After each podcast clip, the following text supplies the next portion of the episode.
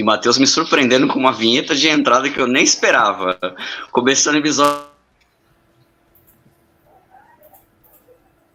Falar de jornalismo. Hoje, dia 7 de abril, além de ser aniversário da minha mãe, eu falei que ia mandar um abraço para ela. Abraço para a senhora, dona Nair. Hoje é o dia do jornalista. Então a gente vai falar um pouco do jornalismo, o jornalismo no tênis, com a Ariane Ferreira, que cobre tênis. Pelo que eu lembro de interagir com a Ariane Ferreira, acho que o tempo voa tanto, já faz mais de 10 anos. Uma época que eu lembro que ela falava bastante de Gaston Gaudio, o surpreendente campeão do Roland Garros de 2004, ganhou, ganhou do meu Guilherme Coria, né? Tudo bem, Eloy Matheus? Tudo certo. Né? Boa noite para todo mundo, né? Boa Sexta-feira Santa aí para quem estiver vendo a gente ao vivo. Também para a galera que for acompanhar depois no Spotify. E agradecer muito a Ariane, né? Por ter de novo, né? Repetindo e marcando presença aí com a gente. Obrigado demais. Vamos trocar essa ideia aí. Dá mais o Matheus, né? Que tá. A gente está tentando aí, né, convencê-lo do jornalismo. Hoje a Ariane convence ele. A Ariane aqui me afasta do jornalismo. Porque das pessoas que mais falam mais sobre a profissão de jornalista é a Ariane. Mas, olá pessoal, todo mundo que está ouvindo o Mundo Tênis Podcast. A gente vai falar um pouco sobre essa parte jornalística aí do tênis. Então, são coisas, histórias que passam pelo meio do tênis, quando a gente se envolve de uma maneira diferente, de uma maneira mais informal, de uma maneira muito mais informativa né, do que mais opinativa, e mesmo assim ainda consegue causar polêmicas, que são os jornalistas, né? Então, é uma profissão que é mais difícil do que parece ser para quem não está acostumado. É isso. Primeiro lugar, boa noite para vocês que estão com a gente ao vivo. Bom dia, boa tarde, boa noite para quem vai ouvir a gente depois. Eu não separo ninguém do jornalismo, eu simplesmente falo a verdade. E aí cada um sabe onde é que vai, né? Eu sempre brinco que a primeira pessoa. Eu entrevistei uma pessoa que nem era tão jornalista assim, quando fui fazer um trabalho do ensino médio, porque eu cresci falando que ia fazer educação física ou nutrição, que não tem nada a ver com as calças, perdão, do francês da minha pessoa. Quem me escuta em outros podcasts aí já sabe que eu falo palavrão. Enfim, perdão, ouvinte, se você é recatado. É, então, voltando, a gente, eu decidi no último ano da faculdade, que, da, da escola, que eu ia fazer jornalismo até hoje eu não sei por que, que eu decidi isso, eu só decidi e fui fazer. E a professora de psicologia exigiu que a gente encontrasse um profissional que realmente atuasse na área que a gente queria, na área, tipo, na profissão, e entrevistasse ele para fazer um trabalho, para ganhar nota. E eu tinha psicologia no colégio.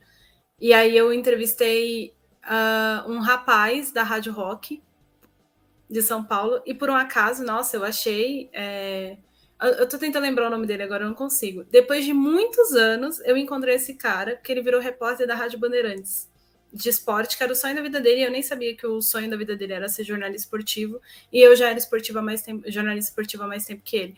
Mas ele foi durante uns anos, acho que seis ou sete anos, repórter da Rádio Bandeirantes, depois voltou a ser locutor da Rádio Rock. Mas foi com ele que eu conversei ensino médio, liguei lá na rádio, pedi para conversar com um jornalista formado.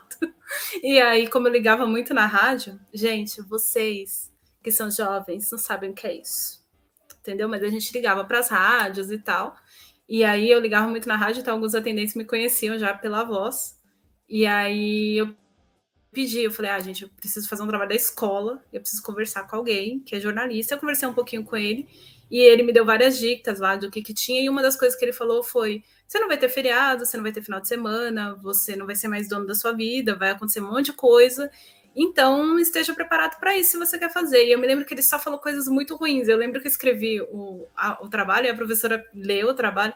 Falou para mim: você tem certeza que você quer fazer isso? Porque essa professora, por um acaso, ela tinha 100% de certeza que eu jamais seria jornalista. Ela me disse isso. E tanto que no, quando a minha irmã estava fazendo terceiro ano em um outro colégio, que é perto da casa do Eloy, é, ela também era professora de psicologia. E para a turma da minha irmã, ela pediu que as pessoas levassem profissionais para palestrar para os colegas. O que, que a minha irmã fez? Me carregou. Dois anos depois. Só que a minha irmã, estamos em ano de Copa, ela é estudante de jornalismo e ela já cobriu a primeira Copa do Mundo dela. A minha primeira frase abrindo a palestra foi: A professora Isabel disse para mim no dia X de fevereiro de 2004, que eu jamais seria jornalista. Olá, gente. Eu sou a Ariane e estamos em 2006. Eu sou jornalista. E foi assim que eu comecei, mas eu acho que é mais também é o que eu escrevi esses dias para trás, hoje no Instagram.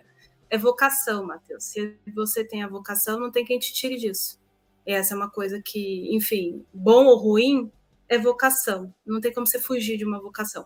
Nem todo ofício é uma vocação. O ofício do. De, por um acaso, o ofício de vocês três é vocação. É, existem ofícios que são vocação, outros são escolhas. Você não escolhe ser jornalista, é o jornalismo que escolhe. Por isso que tem muita gente que é formada em jornalismo e não trabalha com jornalismo, muita gente que não é formada em jornalismo e trabalha com jornalismo. É, o jornalismo escolhe, como a educação escolhe, como a psicologia escolhe, como a medicina escolhe os médicos. Uma pessoa pode entrar na faculdade de medicina, não quer dizer que ela vai ser médica. Escolhe um padre, um pastor, tem várias profissões que as pessoas são escolhidas. Eu fui escolhida, porque eu nunca pensei sobre isso. Tanto é que até hoje eu não sei dizer por que eu sou jornalista. Mas é isso, gente. Não era para falar nada, mas eu lembrei da professora Isabel, então toda vez que eu lembro dela, professora Isabel, onde quer que a senhora esteja, fique com Deus. Isso aí. E já se vai, então, mais de 15 anos, né, que você está na, na área. Como é que começou o jornalismo esportivo na sua vida, principalmente o tênis? O esportivo foi o que eu falei, eu, eu, foi um acidente. É, eu trabalhava, na verdade, fui contratada para trabalhar com a área administrativa e de organização de eventos esportivos nas escolinhas do Rivelino. E por um acaso era ano de Copa. E eu tinha comentado com eles, acho que tinha um mês e meio que eu estava lá, que eu não ia continuar. Porque, assim, detalhe, né? Eu tinha. Facu... Eu, eu comecei fazendo faculdade de administração porque eu passei numa, numa federal, ganhei uma bolsa numa outra faculdade, tudo nessa área.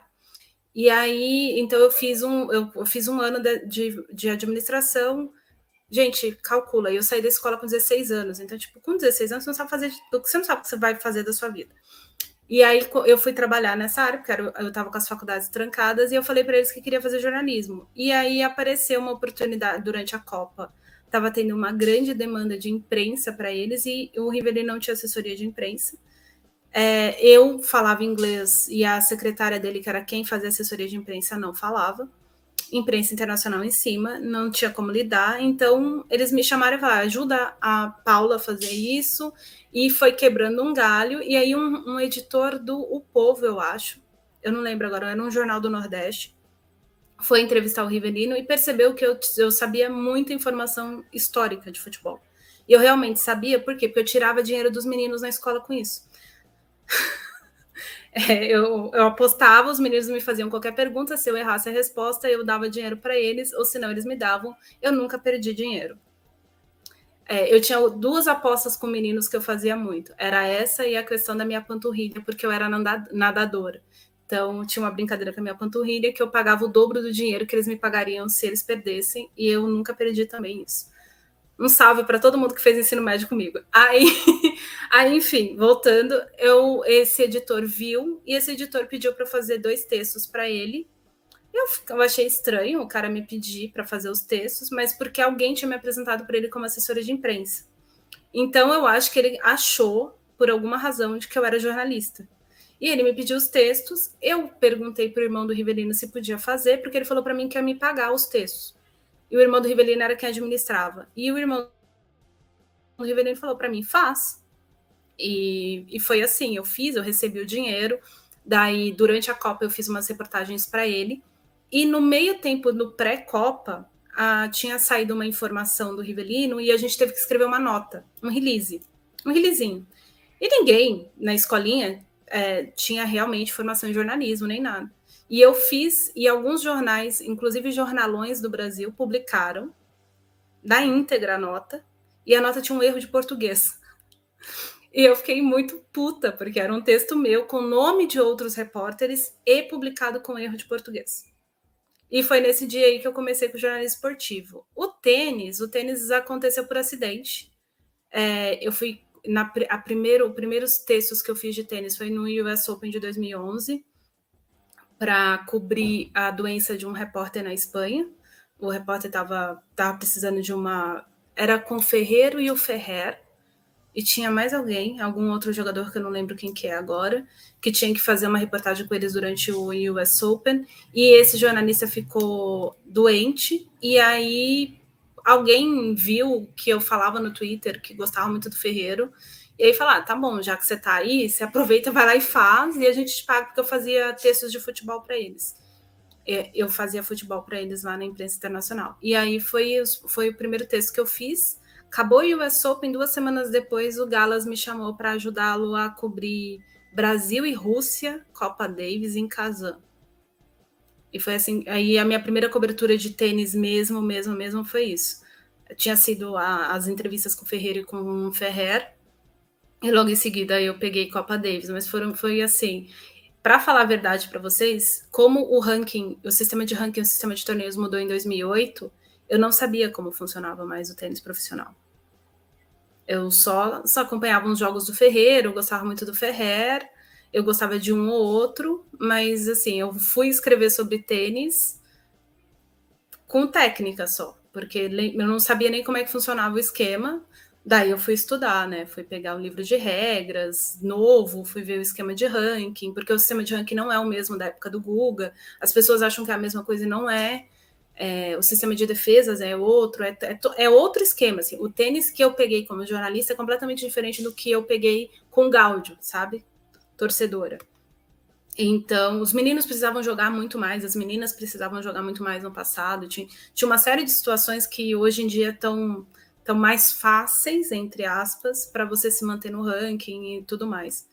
Então foi assim que eu comecei, eu acho. Foi, foi no tênis foi assim.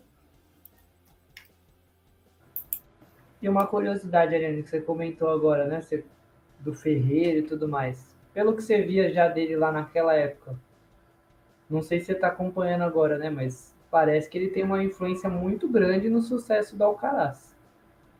Né? Você acha que ele realmente, né, já desde aquela época levava jeito, dava pinta, né, de treinador, não só de jogador? Eu me lembro da primeira vez que eu conversei com o Ferreira, foi em 2011. É, e o Juan Carlos tem uma visão de jogo que é privilegiada, para te falar a verdade. Por exemplo, a visão de jogo que o Juan Carlos tem, o Guga não tem. Eu amo o Guga de paixão, uh, e aí eu não estou dizendo quem foi melhor ou quem foi pior. O Ferreiro foi número um por sete semanas, o Guga foi por mais de 40, o Guga tem três Roland Garros, o Ferreiro só tem um. O Ferreiro fez uma final de US Open que o Guga nunca fez. É, o Ferreiro foi muito mais fundo em Wimbledon, no Australian Open, o Guga não, não teve essas campanhas. Enfim, eu não estou comparando os jogadores, eu estou falando de visão. É, o Ferreiro tem uma visão de jogo que é impressionante é, o Ferreiro, mesmo em más condições de jogo como atleta, ele conseguia se portar diante de qualquer adversário. Ele sabia ler bem o adversário. E esse é o, o grande. Vazou o áudio aí, porque passou uma moto muito barulhenta na minha rua. Perdão, gente. É, ele, ele tinha essa visão. E eu acho que isso faz a diferença quando o jogador aposenta e decide ser ou não treinador. Também tinha a questão de que a, Academia do Ferreiro foi fundada já tem quase 20 anos. Então, assim, o Ferreiro fundou a academia dele muito jovem. Primeiro, a primeira grande bolada de dinheiro que ele teve, ele abriu a academia de tênis, que era até para comportar o pai e comportar o Antônio. Para quem não sabe, o Antônio sempre foi o treinador do, do Ferreiro. O Ferreiro, tal como o Guga, teve um único treinador a carreira inteira. O Antônio é o diretor técnico da academia até hoje é ele que desenvolveu o método da academia, então o método foi, foi negociado entre ele e o Ferreiro. É, então, já como atleta, o Ferreiro tinha muito essa questão de ver o jogo como treinador. Sobre o Alcaraz, claro que tem a questão da personalidade, claro que tem a questão da, da, da, da, família do próprio Carlos, porque o Carlos é de uma família que o pai quis ser tenista, o avô quis ser tenista, e ele foi o único pelo menos por enquanto, porque tem o irmão dele mais novo que se tornou tenista.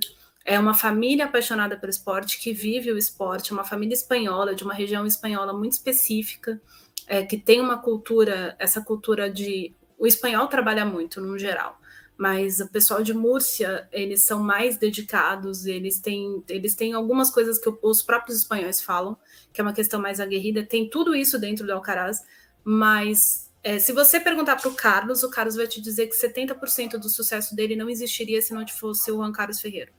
E ele tem total razão nisso. Assim, ele, é, o Ferreiro pegou o Carlos com 14 anos. Com quatro meses que eles estavam trabalhando juntos, o Alcaraz fez o primeiro ponto dele ATP. Então, tem todo um planejamento. O, o Alcaraz ele foi pensado desde o início pelo Ferreiro. E isso faz uma diferença brutal. É, eu até estava comentando esses dias para trás, a gente teve um evento da Bia aqui, eu estava conversando com o Pedro do Raquete na mão, eu estava comentando com ele exatamente o momento em que o Ferreiro desiste de trabalhar com o Zverev para trabalhar com uma promessa, assim. Não dá para você pegar uma, um garoto de 14 anos e dizer esse menino vai ser número um do mundo. Não existe isso. Não existe. Você pode falar. Né? O Antônio disse para o pai do Ferreiro, quando o Ferreiro tinha 11 anos, que o Ferreiro seria número um do mundo. Mas você, ou você está deslumbrando uma coisa, ou você está vendo uma coisa muito além. E o Ferreiro viu no menino uma coisa que ele não via no, no Zverev. E é isso, e o que o Ferreiro viu é o que faz do Alcaraz já número um do mundo, e o Zverev batendo na trave o tempo todo. Então, eu acho que essa visão, que é a visão de ver o jogador, de ver o atleta, de ver o potencial, o Ferreiro sempre teve, e obviamente com a maturidade, com a idade, com a vontade de aprender, isso desenvolve um pouco melhor. Ariane, é, fala um pouquinho também sua rotina, seu trabalho, cobrindo também tênis, né? Como que você faz no dia a dia suas experiências também, onde você já escreveu. E assim, é, tem umas experiências bem legais, porque logo quando eu comecei a acompanhar tênis, faz uns 12, 10 anos, eu acompanhava o Twitter de Ariane Ferreira. Né? Então, a Ariane lá publicava, fazia posts bem aleatórios, na maioria das vezes, e eu estava lá, eu seguia a Ariane e eu aprendia também sobre tênis com a Ariane. Por quê? Porque era muito difícil ter a, o contato com pessoas que, que conheciam tênis ao meu redor. Então a gente aqui sempre foi muito pro lado do futebol, porque o futebol que passava na televisão. Então, tipo, era muito mais complicado acompanhar tênis. Então eu acompanhava muito nas redes sociais a Ariane. E aí eu queria muito que vocês falassem sobre sua experiência cobrindo tênis, né?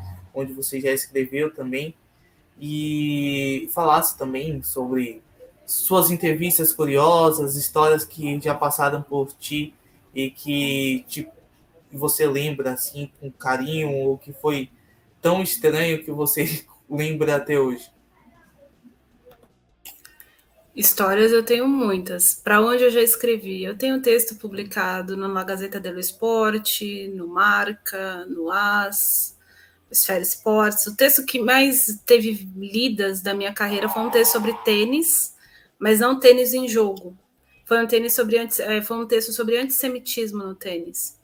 É uma reportagem que eu fiz, é, fiz para a imprensa espanhola, para o Esfera Esportes, e eu lembro que com deu 3 milhões de views no, na, nos dois primeiros dias de leitura é, que era o recorde absoluto do site, e foi, foi o texto mais lido do site durante muitos anos.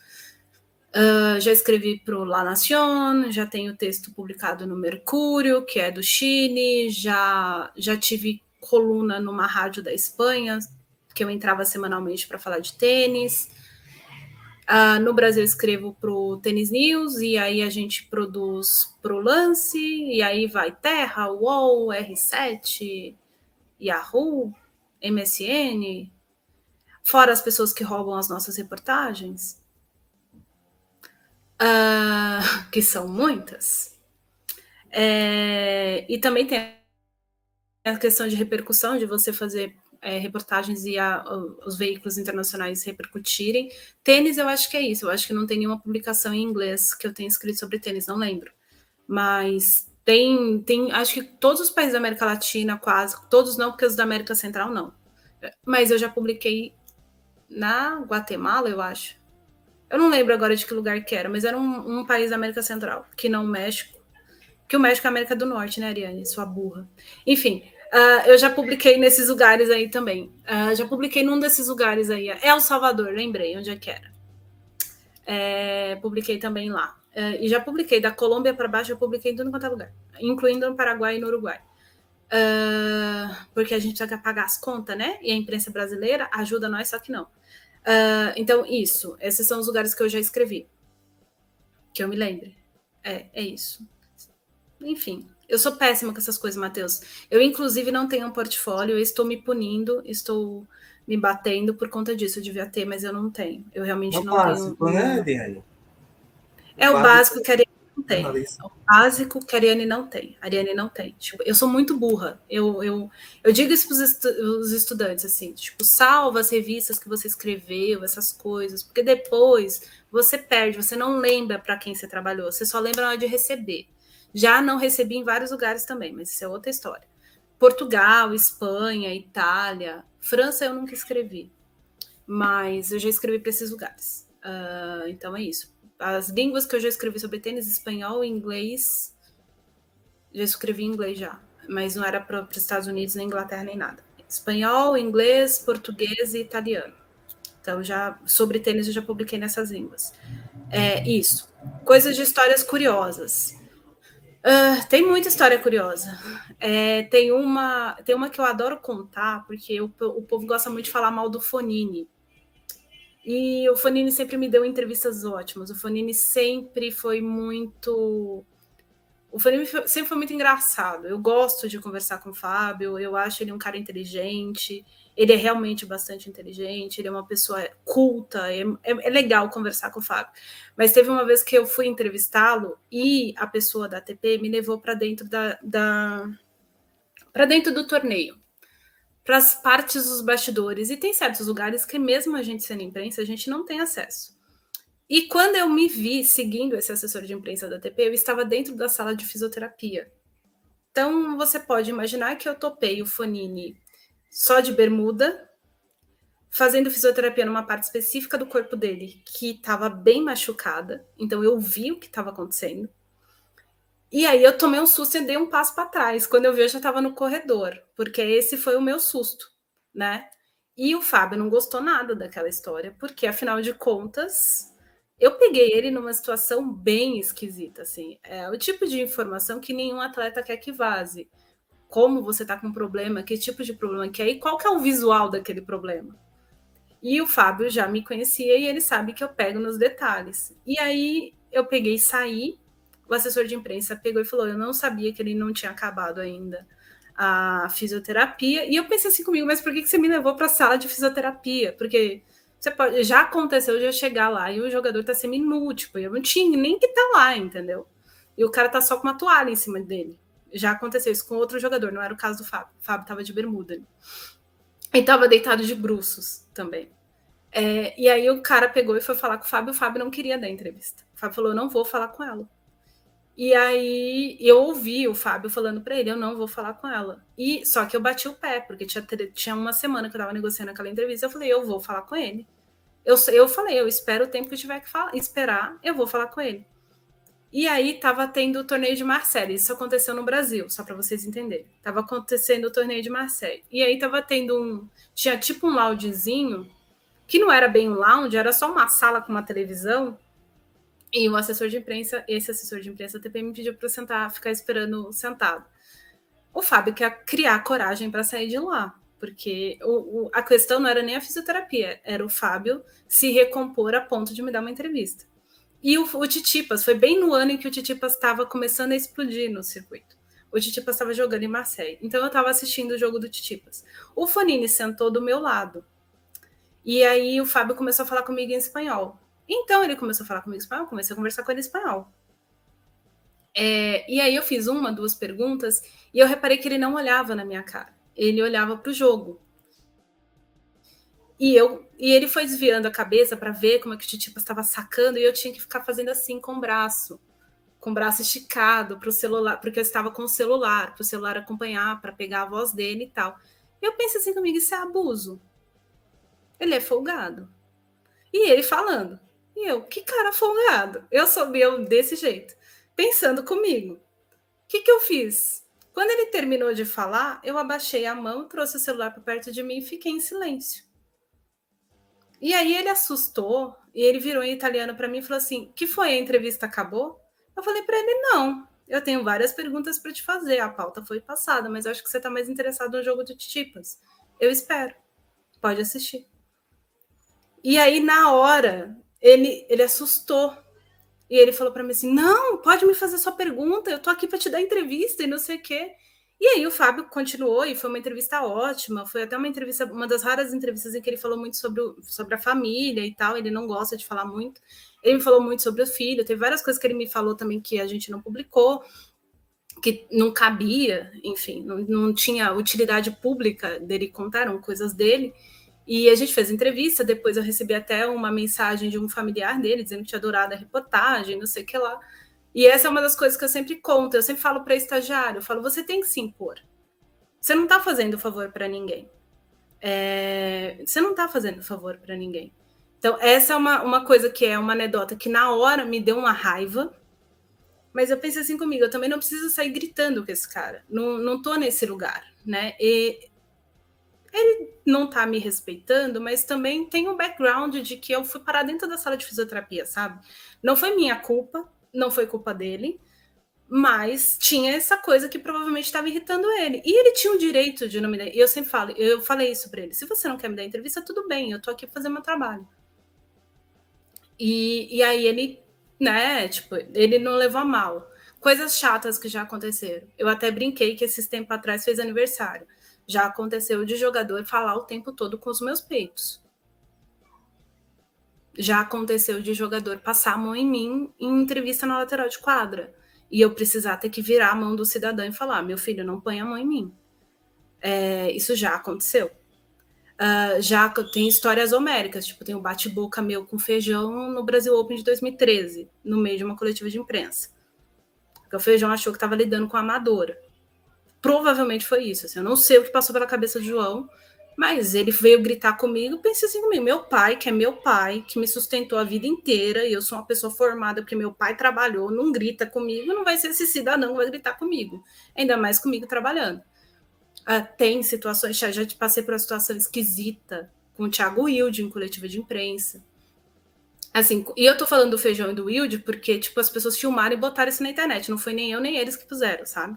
As pessoas que puseram isso na internet. É, isso são coisas chatas que já aconteceram. Já aconteceu de eu perder pauta porque não quis agradar alguém. Vocês já entenderam o que eu quis dizer. E não estou falando de jogador necessariamente. Uh, e tem várias histórias, tem, tem histórias ótimas, assim. Teve, tem uma história maravilhosa que é uma das que eu guardo no meu coração, que é com Pablo Andújar. Pablo Andújar. O Pablo Andújar é a melhor pessoa do circuito. Depois dele, nós temos o Fonini. Tipo, todo. E o Malek Assiri, que é da Tunísia. Todo mundo no circuito ama os três. Eu nunca vi ninguém falar mal dos três. Não, não, não existe essa pessoa. É capaz de as pessoas não gostarem do Nadal, mas gostarem do Fonini, do Yassiri e do Andújar. E eu estava fazendo uma série de reportagens para esse veículo espanhol, o Esfera Sports, que eram perfis, histórias de atletas não muito tops, porque a Espanha tem muito atleta grande. Tem muito, muito atleta grande. E aí a nossa ideia era contar a história dos caras que ficam no meio, e se eles não fossem espanhóis, eles seriam os caras dos países deles, entendeu? Se o cara fosse mexicano, ele era o cara, se ele fosse italiano, ele era o cara, mas ele é só uma pessoa na Espanha, por conta do nível de volume que o esporte espanhol no geral tem. E eu fiquei com a lista de tenistas que a gente ia entrevistar. Então, entrevistei vários tenistas espanhóis. E um deles foi o Andújar. E foi no Brasil Open também a assessora de imprensa da ATP pegou e falou para ele, e só que ela falou para ele assim, ele estava entrando na, na van para ir para o hotel. E eu estava em pé do lado da assessora de imprensa. E aí ele olhou para mim e falou assim: Mas você vai publicar isso quando? Eu falei para ele: Ah, eu vou publicar isso provavelmente em maio, não é para agora, Pablo. Se você quiser, a gente, a gente conversa amanhã depois do jogo. Ele tinha acabado de sair de um treino. Aí ele olhou para mim e falou assim: E se eu perder amanhã? Aí eu falei para ele: se você perder amanhã e você não quiser falar, a gente tenta fazer outro dia. Aí ele olhou para mim e falou assim: Você tá com tempo? Eu falei: Tô. Aí ele falou: Então tá bom, onde é que a gente vai? E aí a sala de imprensa era uma reportagem que eu precisava contar a vida dele todinha. A ideia era essa, eu precisava ouvir a história dele, por que, que ele virou tenista e todas essas coisas. Por que, que ele acreditou ser tenista num país como a Espanha. E na sala de imprensa não tinha como a gente fazer. Não tinha como a gente fazer isso na sala dos jogadores, porque já tinham dois jornalistas, um jornalista na sala dos jogadores, e a ATP, normalmente, assim, é, para você ser levado para a sala de imprensa, você tem que ser um repórter de confiança para a sala dos jogadores. Eu já fui muito, mas até chegar nesse patamar assim também demorou um pouquinho, eu tive que demonstrar confiança. Até porque lá na sala de jogadores é um momento, um lugar para os jogadores, não um lugar para a imprensa, não é para isso que a gente está lá. E aí o Andurra, vocês conhecem, o Matheus não conhece, mas vocês conhecem Ibirapuera, tem aquelas portinhas das entradas. E no Brasil Open só ficavam quatro abertas. E tinha uma delas era dedicada à imprensa, o resto era entrada de público. Andurra e eu fomos andando dentro do estacionamento e ele viu uma daquelas entradas fechadas. Ele falou: Vamos sentar aqui? Falei: Vamos. Eu conversei com o Andurra por duas horas. E ele me contou um monte de coisa, ele me deu um monte de dica, ele me falou um monte de nome. Tem várias pessoas que se tornaram fontes minhas por conta dessa conversa com ele. Ele, ah, fulano de tal, sabe tal coisa, de tal país, fulano, e ele me deu os nomes, e ele me deu as dicas, e ele me deu contato, e, e ele, ele me contou a história dele, a história de vida dele é bem bonita, e ele é um amor de pessoa. E essa é uma, essa é uma entrevista que eu guardo com muito carinho. A gente publicou a reportagem, a reportagem dele, por um acaso, foi uma das que mais fez sucesso dos atletas medianos. Acho que por conta do jeito dele mesmo, assim. O Pablo é um cara muito humilde. E é uma das entrevistas que eu guardo com carinho, porque, tipo, por mais que. Porque assim, você chegar para um fã de tênis hoje e falar assim, ah, eu vi um jogo do Pablo Andurra, se, se não for aquela derrota do Andurra para o Belucci na Copa Davis, as pessoas estão cagando pro Pablo Andurra. E o Andurra é, é um cara que tem muito talento, é um cara muito dedicado, tem lá seus pontos fracos, como a maioria dos jogadores tem, mas ele é uma pessoa extraordinária. A gente podia aprender muito mais se todo mundo e essa é uma coisa que eu ouvi de um jornalista inglês ano passado. Ele falou assim: às vezes a gente só escuta as pessoas desinteressantes do circuito porque o público só quer ouvir quem é desinteressante. O Pablo é extremamente interessante, ele tem uma história de vida muito legal. E essa é uma entrevista que eu guardo com muito carinho. Eu me lembro bem disso. Eu me perdi. E ele ganhou ou ele perdeu? No, no dia, dia, seguinte. seguinte. Ele ganhou. No dia seguinte ele ganhou. E ele foi, acho que ele foi para semi ou ele fez final nas duplas agora. Não, não foi, foi Nadal e Nalbadian 2013. Não, mas não foi 2013, foi 2014. Eu falei 2013 porque eu tô bem louca. É, mas ele foi para as deu duplas. Bones, deu Bones, deu é, Bones ganhou do Belucci e... na semifinal. Foi, foi exatamente foi. isso. Mas o Andújar ganhou o, o, jogo dele, que era a estreia dele. Aí eu acho que ele perdeu o jogo da frente, eu não tenho certeza. E, mas nas duplas ele foi fundo, eu não lembro se ele fez. Né, o, naquele Andurra... torneio ele pesou quartas. Foi o Andurra que ganhou recentemente do Ting em 3 sets a 2, Matheus, foi, né? Foi uma vitória bem comentada. Time, mas foi ano passado, foi. eu acho. Foi em Roland Garros que ele ganhou de 3x2, se não me engano. Ano passado. O Andorra tem uma grande foi. vitória que foi sobre o Federer em Genebra. E o Federer estava voltando de uma lesão e venceu o Federer em 3 sets no saída lá em Genebra. Foi uma das vitórias marcantes dele, que ele ganhou do Federer dentro da Suíça. Então era bem inacreditável o que aconteceu. Mas eu lembro de algumas partidas do Pablo Andurra, não somente no Brasil Open, também no Rio Open, e, e também na, na gira espanhola mesmo. Né? Então, tipo, é difícil para um espanhol se destacar se ele não se chamar Rafael Nadal. Então, e ele é, não era nem da primeira linha, né? Porque tinha Verdasco, tinha o Feliciano, tinha o Ferrer. É, nessa época. Almagro, era muito mais badalado que o próprio Andorra, né? Então, tipo, Sim. o Almagro ganhava 10, Almagro. 250, e o Andorra ele chegava ali nas quartas, na semifinal, então não era tão badalado. Eu acho que ele venceu o Nadal no, no Masters 1000 de Madrid. Eu não tenho certeza agora. E ele quase venceu o Nadal no Rio Open. Ele chegou até match point numa semifinal de Rio Open. Eu agora lembro, eu lembro disso. Que ano. Nossa, eu, o Nadal, acho que foi o dia que eu torci contra o Nadal. Nossa, o, Nadal o Nadal jogava no Rio com a sauna, né? Porque pingava. Acho que o Coreia ia desintegrar. Né? 12 a 10 no tie-break do terceiro. Isso, isso. É, não foi esse jogo que foi o jogo da Bermuda que o Nadal pôs errado lá, que deu o rolo com o Carlos Bernardes. Eu não lembro se foi esse jogo, mas foi mais ou menos nessa época aí também. E do Big, né, do Big Three aí, você chegou a entrevistar o V pelo V, conhecer algum deles? Eu conheço os quatro, que eu sempre considero o Murray junto. Sim, eu sempre considero o Murray junto. Eu, eu falo é... Big Four mais Stan. também. também. O Vavrinka, deixa eu lembrar se eu, conhe... se eu entrevistei o Vavrinka. O Vavrinka eu não lembro. Eu acho que entrevista, entrevista, eu nunca entrevistei o Vavrinka. Acho que não. Não, acho que não, não. É, já participei de coletiva, essas coisas, mas entrevistas não. O Big Four é bastante interessante. Eles são muito. Como é que eu vou explicar isso? Eles são muito treinados. Esse é o primeiro ponto. Eles são muito treinados. Eu tenho algumas anedotas boas com o Nadal e o Federer. Mas uma vez eu fiz o Nadal chorar numa entrevista de numa coletiva de imprensa.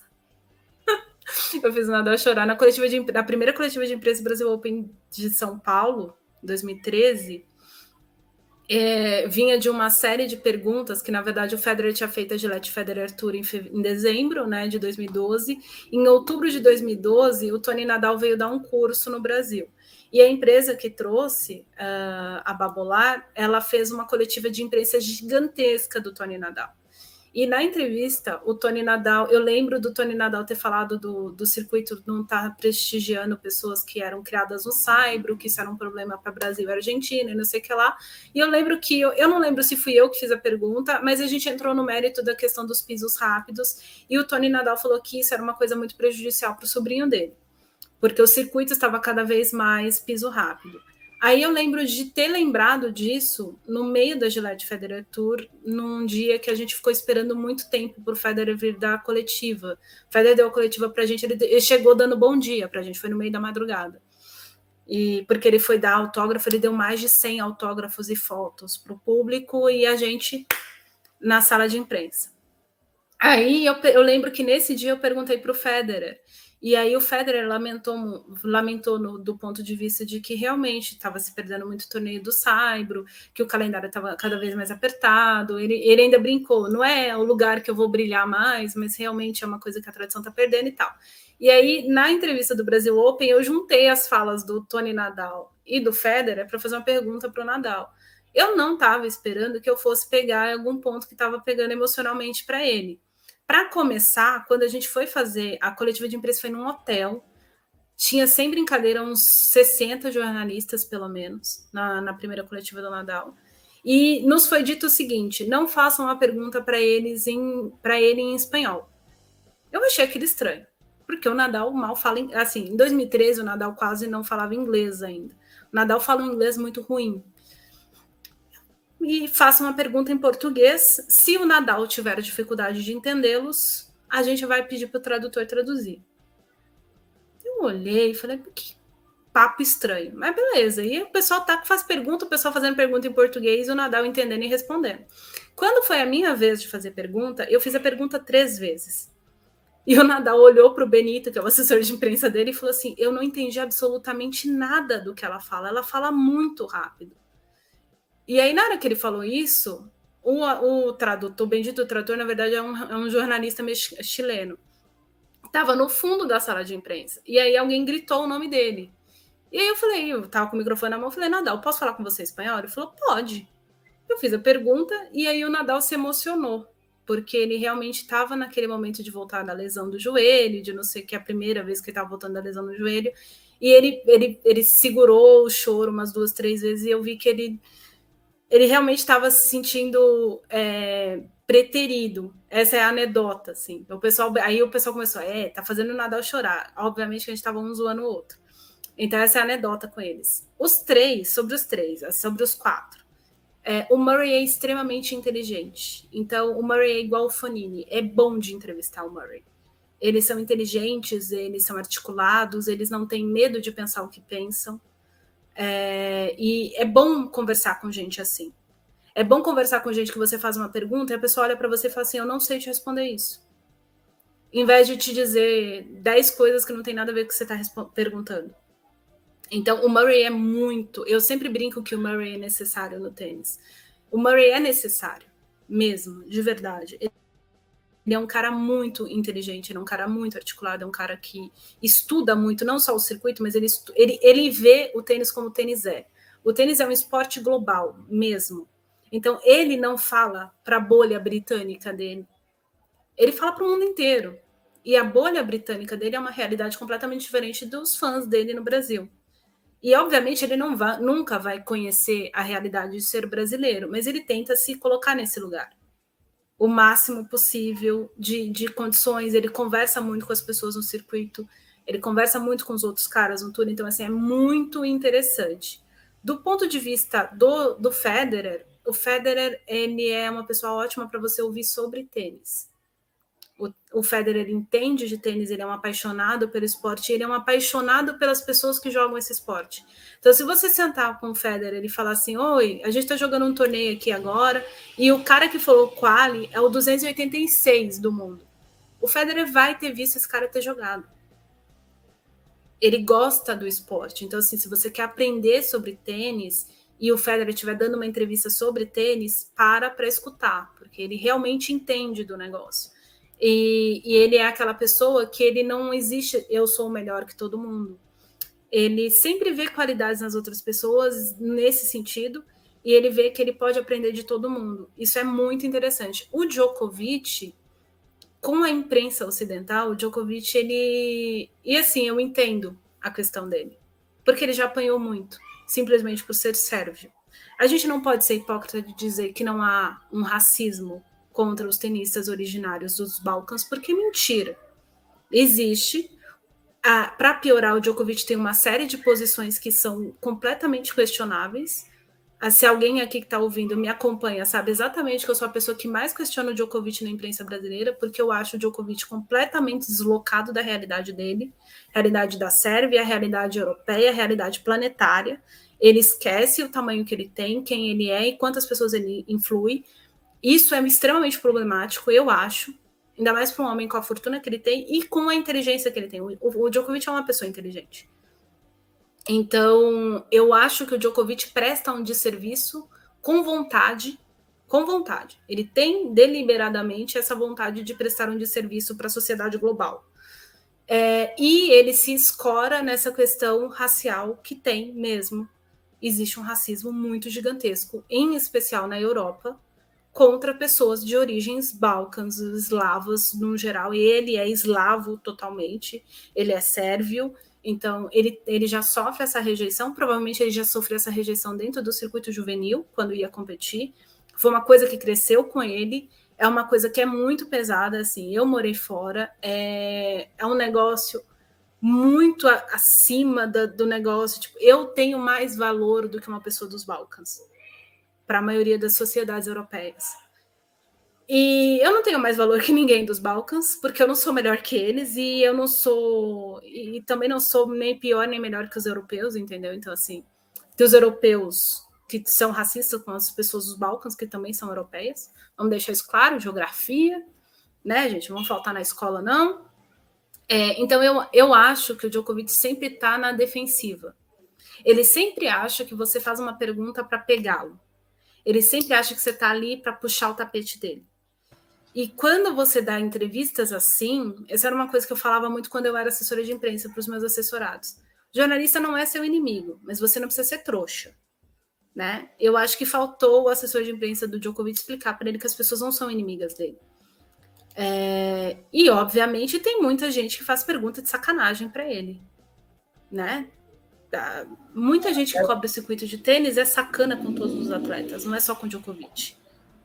Mas o fato dele ficar na defensiva deve até influenciar nisso, né? Porque o pessoal também vai já com o intuito de provocar ou de deixar ele, né, irritado, Sim, mas, né? fazer perder o clube. Mas, mas essa é uma coisa que eu sempre falo, eu falo muito para estagiário. Se você prepara uma pergunta para pegar uma pessoa, pode ter certeza absoluta que você não vai pegar porque é igual a história do eu, eu fui fazer uma pergunta simples para o Nadal, o Nadal se emocionou e isso virou pauta do Jornal Nacional. É, você tem que saber fazer a pergunta certa. E o que, que é a pergunta certa, Ariane? A pergunta certa é o que a gente quer saber daquela pessoa. Né? E não é o que eu, Ariane, quero saber. Todas as vezes que eu sento na frente de um atleta para conversar com ele, não sou eu que estou conversando com ele. Se eu quiser conversar com ele, eu chamo ele para ir no bar comigo. Ou vamos tomar um sorvete enquanto a gente vê, sei lá, quem treinando. Esse é um, isso é uma conversa. É, uma entrevista é eu fazer as perguntas que as pessoas querem ouvir daquela pessoa. Por que, que é relevante? Então, assim, tem certos assuntos, eu sempre brigo, tem certos assuntos que a gente não tem que perguntar para o atleta. Tem certas coisas que não são relevantes. Agora, uma coisa que todo mundo podia estar fazendo agora dentro da WTA é perguntar por que, que a Gansonova está sendo autorizada a jogar. Ninguém faz essa pergunta. A mulher é a favor de uma guerra e está fazendo propaganda a favor dessa guerra. Tem pessoas morrendo. Por que, que essa mulher joga? Qual que é o espírito esportivo dessa criatura? O que, que ela representa esportivamente? Nada. Por que, que ela está competindo? Porque ela pagou a inscrição dela da WTA no início do ano? Assim, ninguém faz essa pergunta. Essa pergunta precisa ser feita. Essa pergunta precisa ser feita para número um do mundo, para número três do mundo, para a vigésima quinta do mundo, para o diretor do torneio de Charleston, para o diretor do torneio de Bogotá, para Laura, que é medalhista olímpica, que são as pessoas que estão trabalhando essa semana. Então, assim, eu falei a número um do mundo, mas a que não está jogando, mas assim, a que deu uma entrevista essa semana, ao vivo. Por que essa pergunta não foi feita para ela? Por que, que a Sloane Stephens, que é uma das representantes das jogadoras no conselho, não falou sobre isso? Alguma coisa tem. Por que, que essa mulher está jogando? Isso é relevante. Né? Agora, perguntar, por exemplo, o negócio da vacina. Por que, que é relevante perguntar para o Djokovic? Ah, porque milhares e milhares de pessoas morreram? Sim e não. Sim, porque assim, se você é pobre mortal tentar entrar num lugar sem a vacina, você não vai entrar. Então ele não tomou vacina, é uma escolha dele. Então ele não, se, não tenta entrar em outros lugares. Ah, mas você tá vendo que você tá tendo dificuldade. Você continua com a sua posição de não tomar vacina? Continuo. Ele falou continuo, não tinha que ter perguntado uma terceira vez. A, o fato novo seria assim: Djokovic se vacinou e vai se inscrever para entrar nos Estados Unidos. Isso é um fato novo para a gente fazer a pergunta, mas não, fica todo mundo materlando na mesma pergunta. E aí o cara fica na defensiva mesmo. Porque toda vez que alguém for parar para sentar na frente, ele vai perguntar para ele por que, que ele não se vacinou. Ele já disse isso 10, 15 vezes. Para que, que eu vou perguntar isso de novo para ele? Não faz sentido você fazer uma pergunta para uma pessoa que já tomou uma posição diante daquilo. Você... Até, então... Pode falar. Até, Ariane, desculpa interromper, é, você falou, eu lembro porque hoje em dia eu, eu acompanho por futebol, né? A gente acompanha sempre a entrevista coletiva do nosso técnico, né? O Abel é o técnico do Palmeiras, então há algum tempo eu venho, eu percebo que o Abel tem sofrido bastante por ser português, muitos jornalistas atacando ele e tal. É, sempre tem uma, uma, uma, uma artimanha ali de, de quem está fazendo a pergunta para ver se ele fala alguma coisa. Isso me incomoda bastante, porque em vez de perguntar do jogo, é, por que, que escalou alguém, por que, que, como é que vai ser o próximo jogo, os caras ficam entrando em polêmica. Eu vejo isso no jornalismo geral também, né? Para vender, para ter clique e tal, isso no jornalismo me incomoda um pouco. Como é que você vê isso? Eu sempre brinco. Eu tinha um quadro lá no Backend na Paralela, quando o Backend existia, que era um Ombudsman da imprensa mundial. Eu sou a pessoa que desce o pau. É por isso que fui fazer mestrado. Foi para ver se eu tava muito maluca mesmo, assim. É, eu tenho minhas convicções, que não querem dizer que são 100% certas. Aliás, inclusive, você que está assistindo a gente até agora, esse é o meu ponto de vista. É a minha verdade. Que por um acaso está sujeita a erros e enganos e também a mutações, porque eu não tenho problema nenhum de mudar as minhas opiniões, a minha visão das coisas, eu, Ariane. Né? E não julgo quem não gosta de mudar de opinião. Cada um vive a vida do jeito que tiver que viver. Tendo dito isso, é, eu sempre falo que uh, a imprensa tem buscado polêmicas no que não é polêmica. E o que é polêmico, a gente ignora. Esse é o primeiro ponto. Isso do ponto de vista geral. Porque, assim, quando a gente fala de imprensa esportiva, a gente está falando também de imprensa no geral.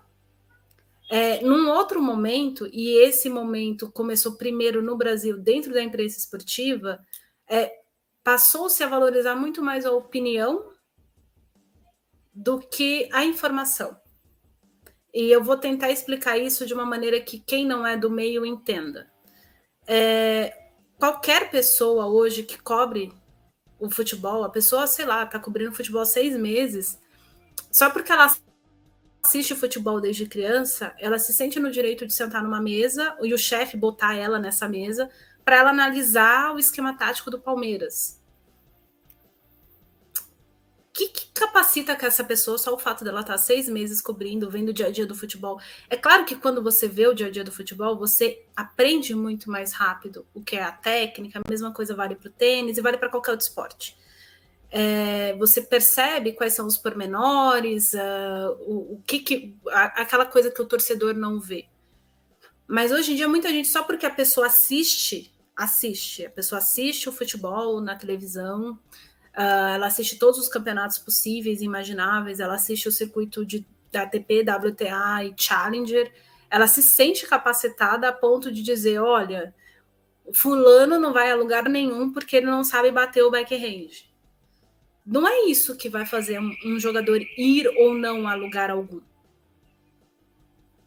Esse é o primeiro ponto. É, então, assim, tem muita opinião sendo dada com base em pouca informação. É, e as pessoas estão priorizando os repórteres que opinam.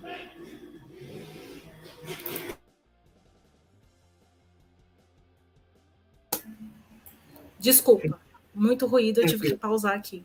Tranquilo. E até foi uma, pause, uma pausa dramática na minha fala. Tendo dito isso, tendo dito isso, assim, é, é muito complicado. É muito complicado você sentar diante de seja lá quem for e fazer uma pergunta com base no que você acha, no base que você viu. É, vou voltar para o exemplo do dia que eu tive lá um entreveiro com o Thiago Wilde. O dia que eu tive um entreveiro com o Thiago Wilde, a minha pergunta foi muito simples. Eu falei para ele: você estava ganhando o jogo, a torcida estava em cima, seu adversário estava nervoso. Eu nem entrei no mérito de que, por exemplo, o Thiago acertou provavelmente coisa de 20% do backhand dele. Não, nem entrei nesse mérito com ele, tá? Eu fui olhar as estatísticas do jogo depois.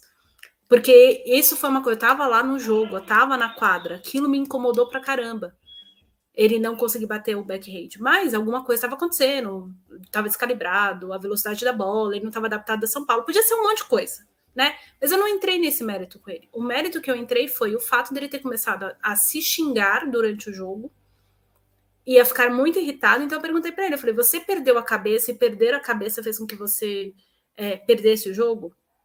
Foi simples assim. Ele ficou irritado, alguma coisa o irritou, talvez os próprios erros. Eu queria saber o que, que era. A minha pergunta foi muito simples.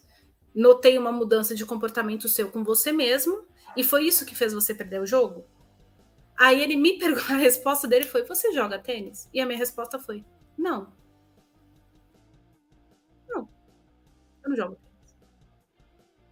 E por quê? Porque ele provavelmente, e obviamente tinha uma questão Aí muita gente acha que teve uma questão misógina dentro da resposta dele, pode ter tido. Acredito muito que sim, porque eu era a única mulher na sala de imprensa. Mas não estou nem entrando nesse mérito. Porque também ele pode ter sido só a pessoa, que a gente está falando, ele tinha o quê? 19 anos, eu acho.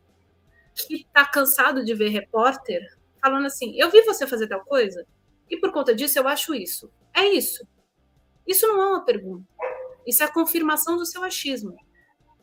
O que eu fiz para o Thiago Wilde foi uma pergunta. Eu não virei para ele e falei assim: olha, eu vi você perdendo a cabeça e para mim você perdeu o jogo por conta disso. Foi isso. E ainda assim podia ser uma pergunta se ele soubesse dominar a resposta, que era: olha, você teve uma visão errada do meu jogo, eu perdi porque o adversário fez isso, fez aquilo, eu cometi tal erro. Eu podia ter virado, a, a, inclusive, e essa é uma outra coisa que tem a ver com a questão dos despreparos das pessoas que estão falando. Né? Tem como você sair desse tipo de pergunta? Com a verdade, inclusive, né? Que é a pergunta opinativa.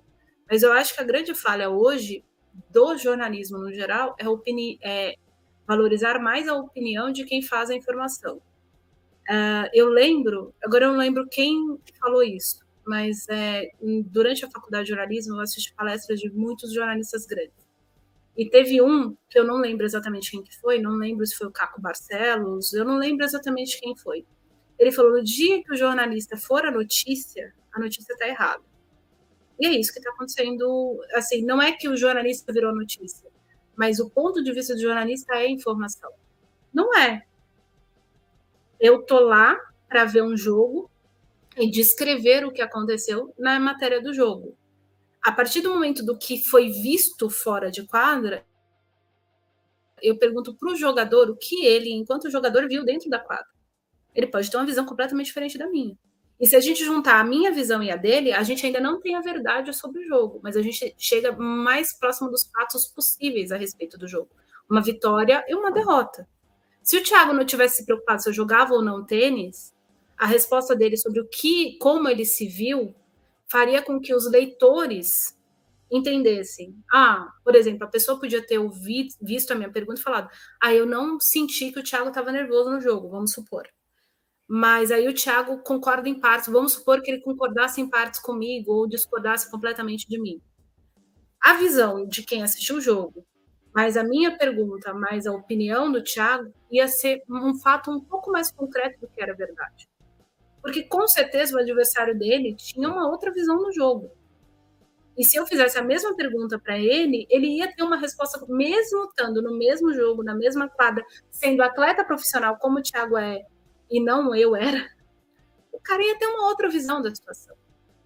Então, é, eu acho que as pessoas estão muito assim, a primeira visão, o primeiro ponto é o ponto relevante, é o fato, é o fato e não é o fato. Existem os fatos, que são como a gente interpreta os fatos, e existe a verdade que a gente não vai chegar nela nunca é meio complexo de explicar. Mas é, é quase uma questão filosófica, sabe?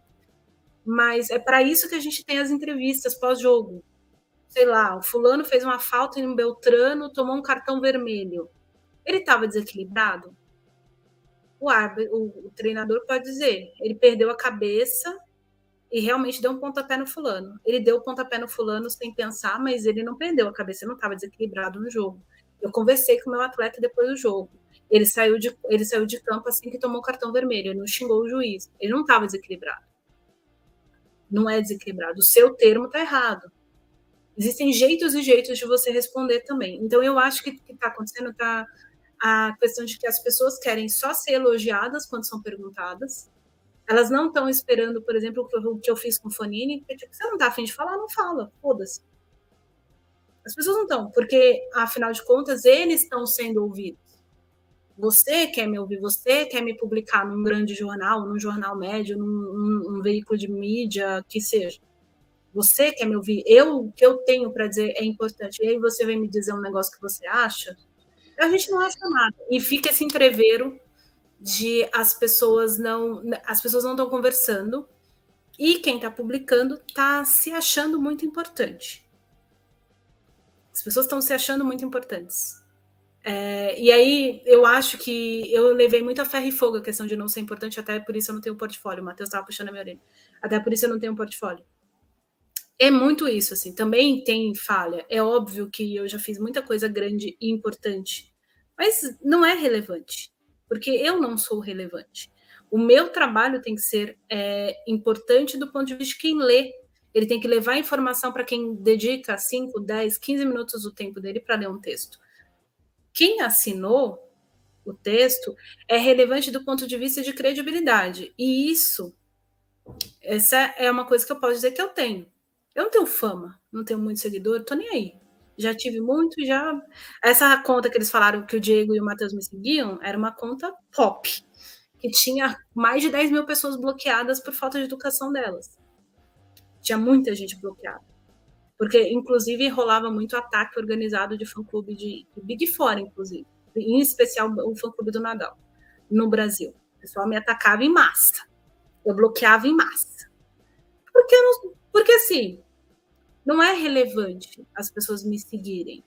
Não é relevante isso. O importante é que eu faça uma informação de qualidade, não é que eu vou fazer, porque eu vou fazer com a ajuda das minhas fontes, com as minhas pesquisas, com meus cruzamentos de dados, com a minha técnica, com a minha ética, e as pessoas leem e falam, tá bom, foi a Ariane que fez isso aqui, eu confio nisso aqui. Acabou. Qual que é a cara que a Ariane tem? Se ela é loura, gorda, as pessoas sempre me imaginam loira e gorda, ou só gorda e alta, ou só qualquer coisa. Nunca me imaginam com a cara que eu tenho. Tá tudo bem.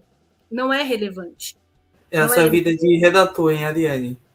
que o redator você só vê o nome no texto, você não vê, não sabe quem é, não sabe onde é. Fora jornais específicos onde tem a foto do redator lá na alguns sites, por exemplo, o Globo tinha até pouco tempo a foto do redator. Mas a maioria das vezes você escreve, as pessoas não conhecem quem é a pessoa. É engraçado, porque quando eu escrevi no Esportes Mais, eu escrevo no Esportes Mais há seis anos já, então tem um tempinho né, que eu escrevo lá, na parte de baixo tem a bio da pessoa, né? O meu nome, o quem eu sou e tudo mais. E eu lembro que eu escrevi uma, uma matéria sobre Paulo de Tarso, que era um técnico do Pinheiros Vôlei. Então, o Paulo de Tarso ele fez um. Ele estava treinando o Pinheiros Vôlei e ele era um pouco ostensivo nos pedidos dele durante a quadra. Então, por exemplo, a gente teve o Bernardinho, que sempre foi ostensivo na, na, no seu modo de tratar os atletas e tudo mais, e o Paulo de Tasso, ele tinha tido uma partida contra o Osasco no Pinheiros, que ele tinha gritado bastante com os seus jogadores. E aí eu tinha assistido um jogo anterior do Pinheiros também, contra o, contra o São Caetano. E ele também tinha tido esse, esse mesmo comportamento. Então eu fiz uma matéria na, na, ocasião sobre a, essa questão né, de estar sendo ostensivo durante a quadra, se isso obtinha um resultado positivo ou negativo. E aí eu fiz um, em caráter de informação todas as paradas técnicas que ele teve, quando ele teve é, comportamentos bem mais fortes, né, gritando com suas comandadas, e em outros momentos que ele chamava um dos jogadores no canto e conversava, e o seu auxiliar técnico conversava com os demais jogadores. E engraçado que no momento que ele não é, falava com todos os jogadores, era quando o Pinheiros reagia melhor durante a partida. Então fiz uma, uma, uma matéria sobre isso. Deu. Foi um site pequeno. Então, na época deu 15 mil visualizações em 24 horas. Então era muita coisa. Que foi para os grupos de vôlei, o pessoal Tá. Aí veio bastante gente, muito, xingando. Ah, porque você não fez esse texto sobre o Bernardinho? O Bernardinho tá aí há 500 anos e, e nunca sofreu esse tipo de, de, texto. Aí a pessoa veio na rede social tal. Aí, beleza. Aí eu conversei com um amigo meu, é, que é o dono do site Wesley. Ele falou assim: tá, agora você realmente é jornalista. Porque você agora sabe o que é passar por essa situação de você sofrer hate mesmo por conta de um texto que é muito simples. E uma das questões que eu sempre tento falar para o pessoal é o seguinte: eu não sou jornalista.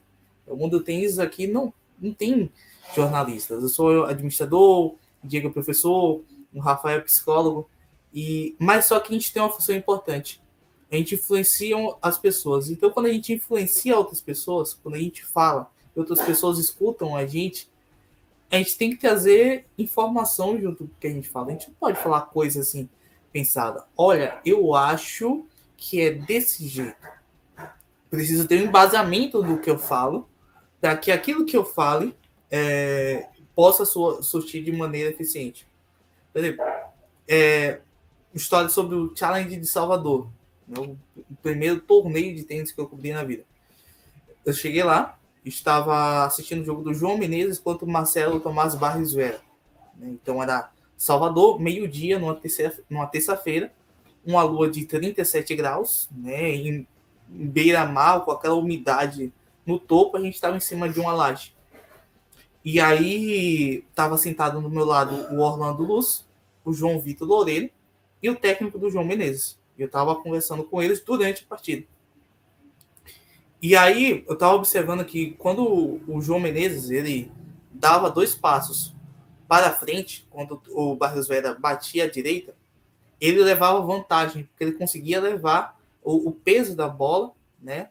Na, e ele conseguia direcionar melhor contra o Barros Vera. E eu falei isso para o técnico do João Menezes, ou seja, não sou tenista, não sou jogador de tênis e tudo mais. E aí começou um debate, né? Começou uma conversa com tanto com o Orlandinho quanto com o João Vitor, com o pessoal que estava acompanhando lá a partida. Então, meio que assim, o pessoal ficou reparando sobre aquilo. Porque quando você estuda uma coisa, quando você vê bastante, quando você acompanha, quando você busca pesquisar, você vai aprendendo sobre isso. Você pode não ser especialista daquilo. Você, eu não, não sou um especialista de tênis não sou tenista, não sou treinador, mas eu conheço o esporte tênis. Eu conheço quem são os jogadores, eu conheço quem joga, quem tem a direita que é a melhor, quem tem a esquerda que é um pouco mais vulnerável quando o adversário joga uma bola com mais top spin. Então a gente acaba conhecendo porque a gente vive o tênis.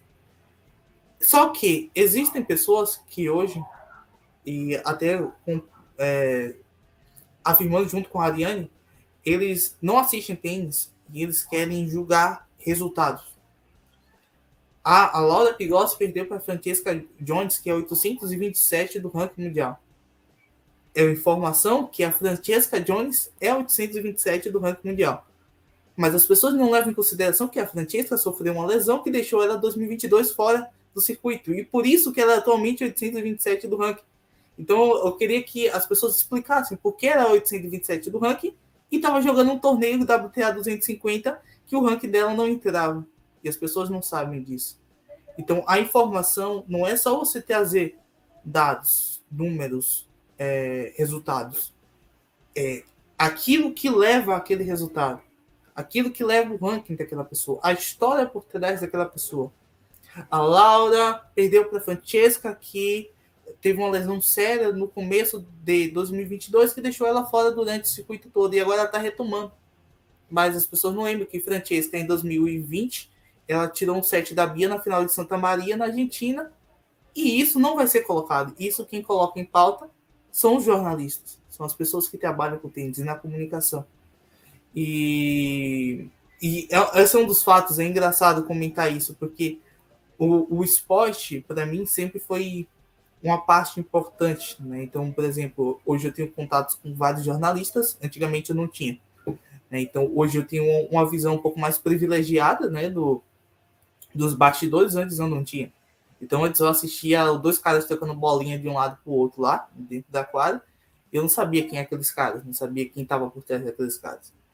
E, e até perguntar a Ariane, né? Porque assim, você aprendeu mais sobre tênis depois que cobriu torneios? Ou você teve essa sensação quando você acompanhou mais de perto, conversou com os, jogadores? Como que foi a sua relação, né, pós é, pós tênis, pós cobertura de tênis, pós cobertura de, de, de eventos?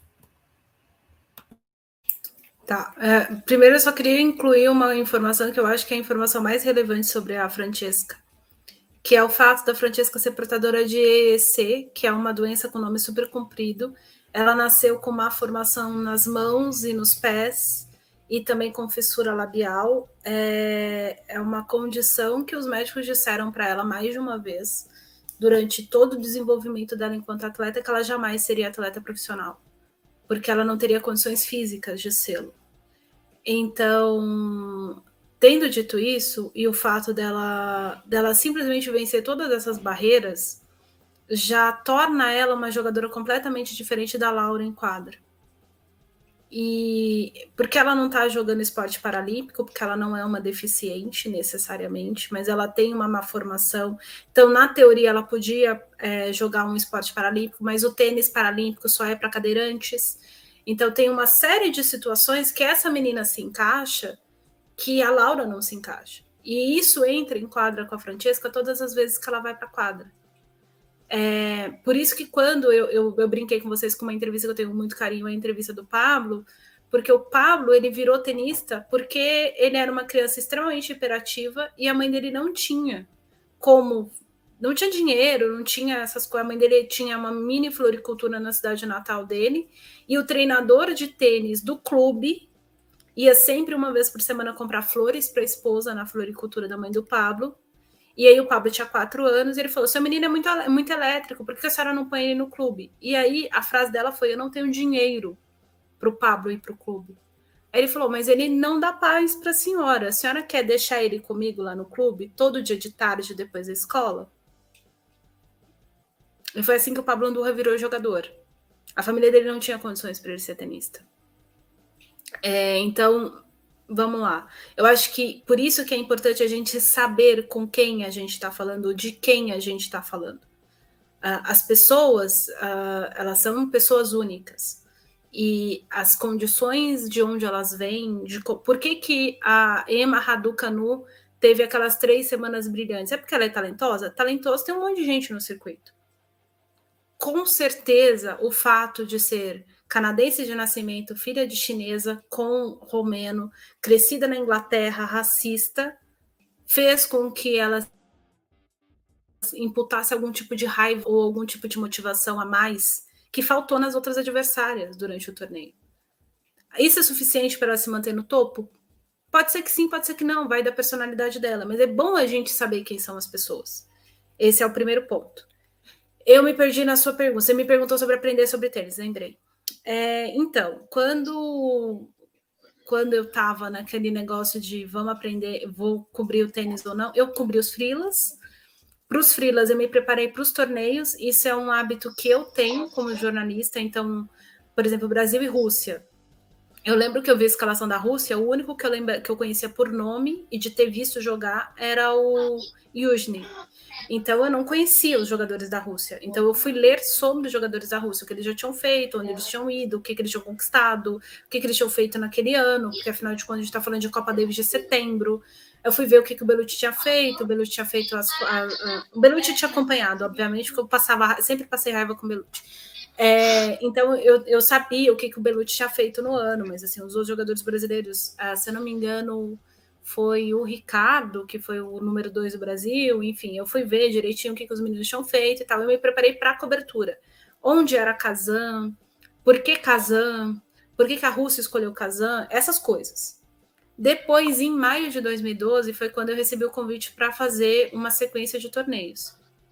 É, eu fiz Buenos Aires. É, eu assisti o Brasil Open como torcedor uma única vez na minha vida, que foi o Brasil Open de 2012, que eu inclusive comprei os ingressos porque eram as despedidas do. Eu já sabia que o Ferreiro ia se aposentar. E o Fernando Gonzalez já tinha anunciado que ia se aposentar. E eu sou da turma que viu esses caras jogando no auge, no pico, o negócio maravilhoso que eles fizeram no início dos anos 2000. Então eu fui lá me despedir deles, eu assisti todos os, todos os dias do Brasil Open. É, então foi a única vez que eu assisti um torneio de tênis comprando ingresso do meu bolso no Brasil. É, foi, foi esse Brasil Open. Aí, quando me chamaram para fazer a sequência de torneios, que por um acaso foi a gira, foi a pré-Roland Garros de 2012, eu, eu sentei comigo mesmo e falei, tá, eu sei olhar para o site da ATP e saber quem são essas 10 pessoas que estão aí. Eu conheço todos esses caras. Por que, que esses caras estão aí? E aí é muita pretensão você ir cobrir Roland Garros e falar, eu preciso saber quem são esses 128 caras, quem são essas 128 meninas. Mas eu adoro ser um pouco pretensiosa em certos momentos, assim, para certas coisas. Então, o que, que eu fui fazer? Uh, ah, para quem não sabe, se você acompanha tênis e não sabe exatamente todas as regras, ou você. Eu não gosto disso, mas se você gosta de apostar, então, assim, é bom você conhecer os pormenores, as regras do esporte a ATP disponibiliza uh, todos os livros de regras e condutas e partes de todas as partes ligadas ao esporte, então, de torneios, arbitragem, passando pelos atletas, no site. Tá em inglês, acho que tem em espanhol, tem em espanhol também. O livro de regras, que é a Bíblia do tênis, tá dentro do site da ITF, você consegue baixar ela em inglês, espanhol e francês e você pode baixar. Então, todos os anos eu baixo na primeira na, na última semana do ano, antes da primeira semana começar, para ver quais foram as alterações de regra. Eu sei todas as regras das 500 páginas dos livros. Todas. Eu sei como, se, como funciona absolutamente tudo. Por quê? Porque é relevante saber como funciona o conselho de jogadores e o conselho dos torneios para saber por que, que um torneio é ATP 500 e não 250. Não é só uma questão monetária é uma questão política, é uma questão, é, é uma série de situações. É, eu acho relevante saber disso. Uh, e por que, que é relevante? Porque se der alguma merdinha no torneio, por exemplo, a gente está tendo essa questão do, do torneio de Houston essa semana, que está tendo as chuvas. E aí já tem um monte de gente reclamando que amanhã é oitavas e quartas, e domingo semifinal e final. Se eles não fizerem assim, eles têm que cancelar o torneio está dentro das regras, porque o torneio está fora do continente onde o circuito vai continuar. É o último torneio do calendário. Os jogadores tinham que estar tá finalizados no início da tarde do horário local com o título. Tanto é que, se vocês repararem todos os anos, a final de Houston é cedo em comparação aos horários locais dos torneios paralelos na Europa. Mas por que isso? Para dar tempo dos caras viajarem para chegar na Europa com no mínimo o mesmo tempo de preparo de uma pessoa que já está na Europa para jogar sua primeira rodada. Que é a questão da, no máximo de equiparidade entre os pares para ter uma, uma competição justa. Então, assim, se eles não fizerem a final agora, o torneio tem que indenizar os atletas, porque, por exemplo, vamos supor que, sei lá, o Altmaier perdeu hoje. Eu, ia, eu não tô lembrando nem quem tá jogando Houston, mas vamos supor que o Pucel, que ganhou do Altmaier hoje, vá à final e a final seja jogada na segunda-feira. O Pucel não tem ranking para entrar nos próximos torneios. Ah, mas o próximo torneio é Monte Carlo. É, mas o Pucel podia estar jogando o quali. E se ele, ele venceu a primeira rodada hoje, sexta-feira, ele não entraria como Special Exception no próximo torneio, porque ele não está fazendo o semifinal. Então, se você não conhece essa regra, esse pormenor, é só escrever que choveu em Houston. E aí um leitor te pergunta, tá, e o que vai acontecer com os atletas? Você não sabe responder. Ou você vai gastar um tempão do seu dia pesquisando, procurando para responder. Se der merda amanhã, e eles não conseguirem fazer as quartas, quem está de plantão e conhece a questão das regras, dos torneios, das, das listas de exceções, das vagas que se tem, da questão do qualificatório, a pessoa já senta e já escreve a matéria. O máximo que ela vai fazer é conferir a regra. E ela já sabe em que capítulo que está, onde é que está.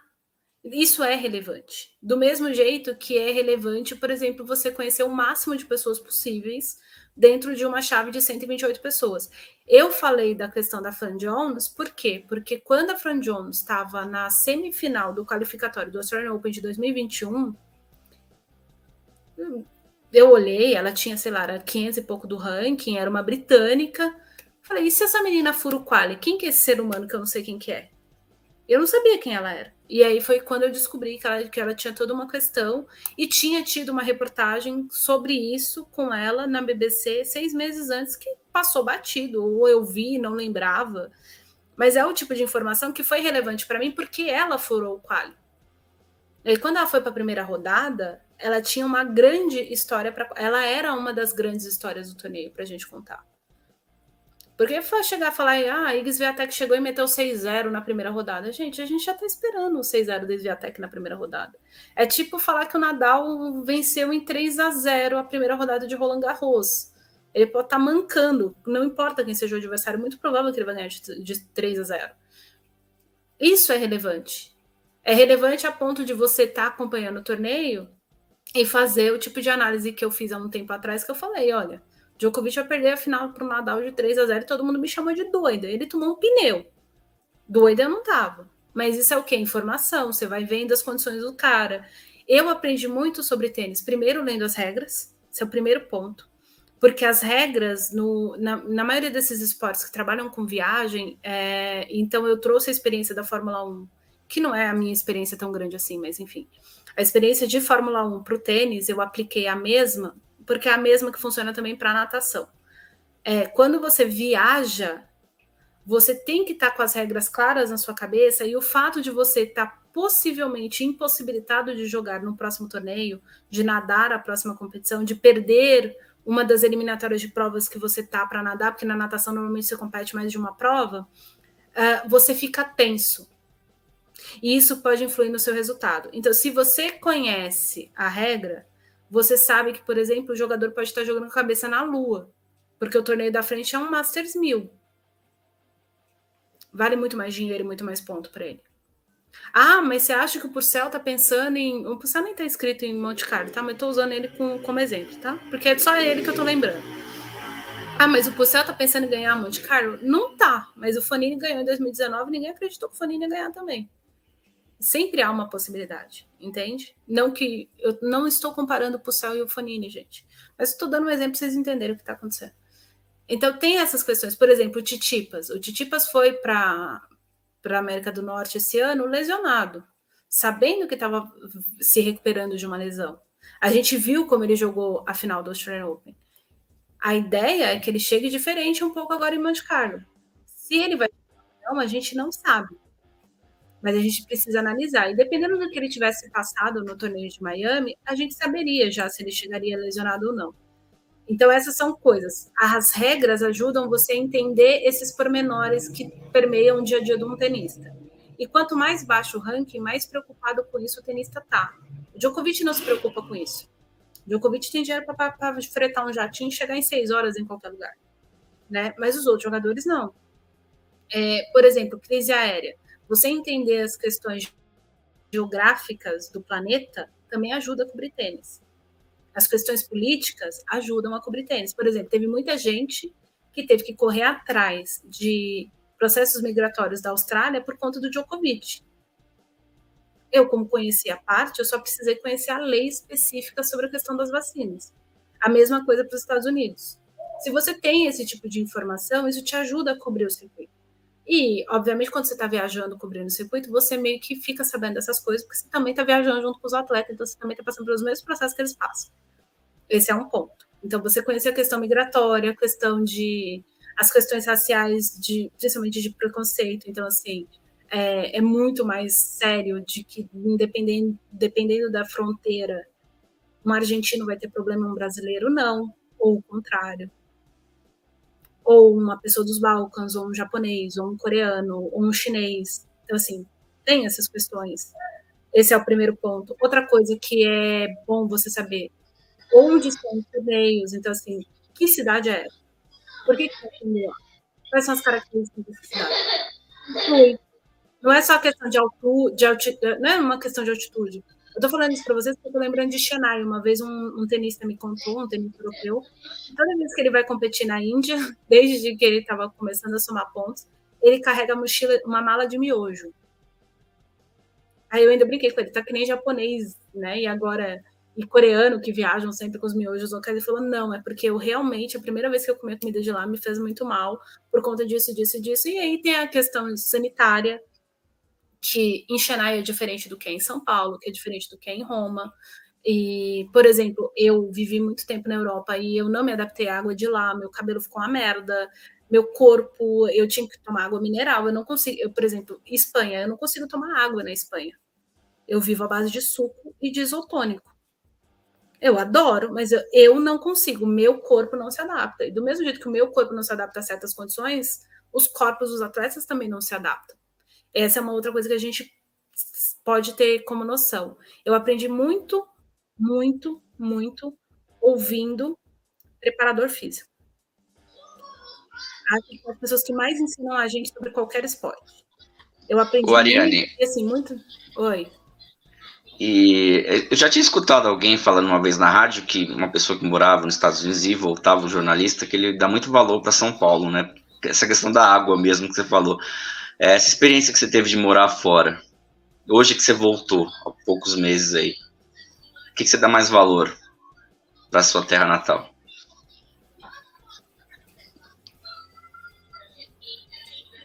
Cara, é que assim, São Paulo é um lugar. É, a gente falar, a gente que é de São Paulo, é até muito estranho para a gente qualquer outro lugar.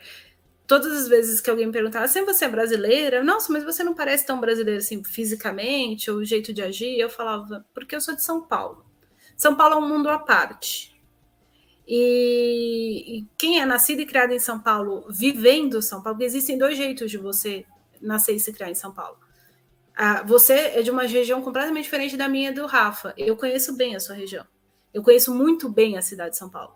Eu conheço as comunidades. Eu, eu, eu participo das festas. Eu vou à festa de Querupita. Eu vou à festa alemã que tem aqui no Brooklyn.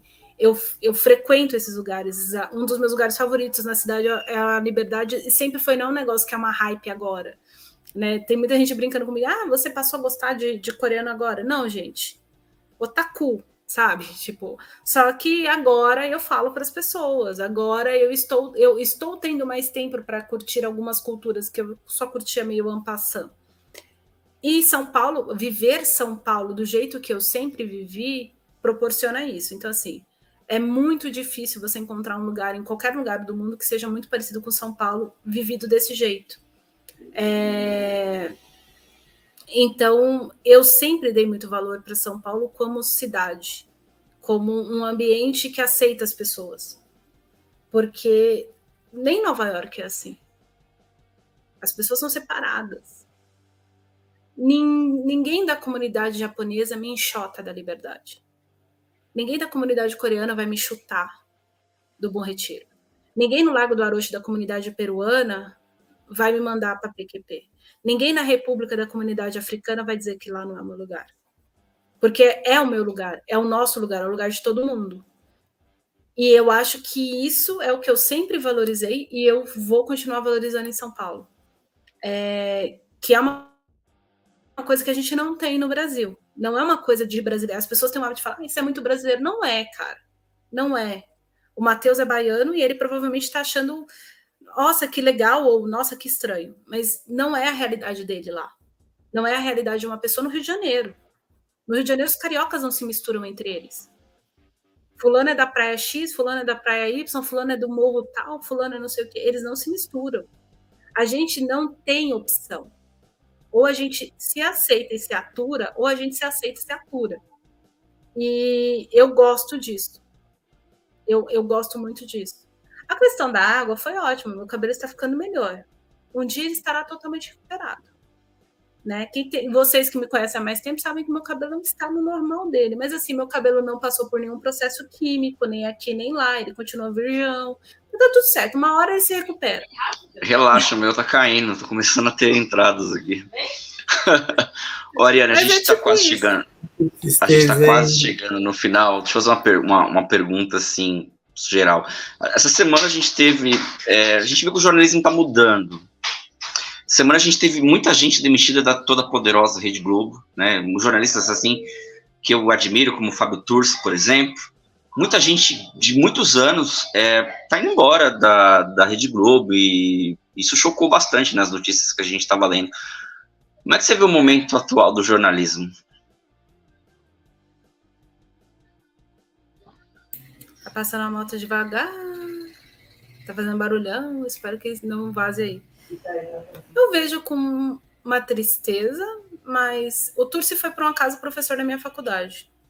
É, ele é um excelente professor do ponto de vista técnico, inclusive. Uh, dos que foram demitidos, eu admiro muito o, uh, a forma como César Galvão explora bem a informação, porque ele lidava com um tipo de informação que é o tipo de informação que eu não lidaria nunca, que é jornalismo de violência, né? Cidades no, do ponto de vista de segurança. É, tem alguns pontos né, nessa história. Muita gente pode falar assim: ah, é um ponto de renovação. É, não deixa de ser.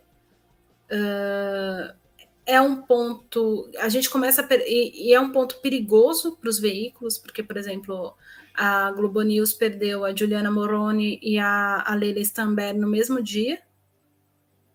Uh, são duas apresentadoras que estão há 20 anos à frente do, dos programas, então, assim, do ponto de vista de chefia, é muito complicado você pegar duas referências, porque é muito difícil você ser referência.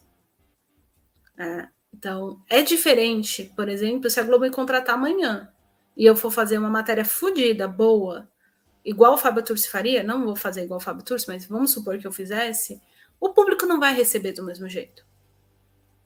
Não vai receber. As pessoas vão me receber com desconfiança, principalmente quem nunca viu falar de mim. As pessoas vão olhar para minha cara e não vão me dar 35 anos, as pessoas não vão saber que eu faço isso há quase 18 anos. As pessoas não sabem nada disso. Credibilidade é um negócio que demanda muito tempo, demanda muita, muita dedicação, é muito trabalho, é muito difícil. É muito fácil você viver de escrever qualquer coisa do que você acha, porque você está assistindo o jogo, ou porque você. Eu vou dar um exemplo fora da, da do esporte, só para deixar muito claro. Eu, durante oito anos, fui editora de um site de música. Eu comecei como redatora e fui evoluindo nos cargos até chegar à chefia de edição. E esses dias para trás teve o Lollapalooza e por um acaso uma banda de rock coreana tocou nesse Lollapalooza.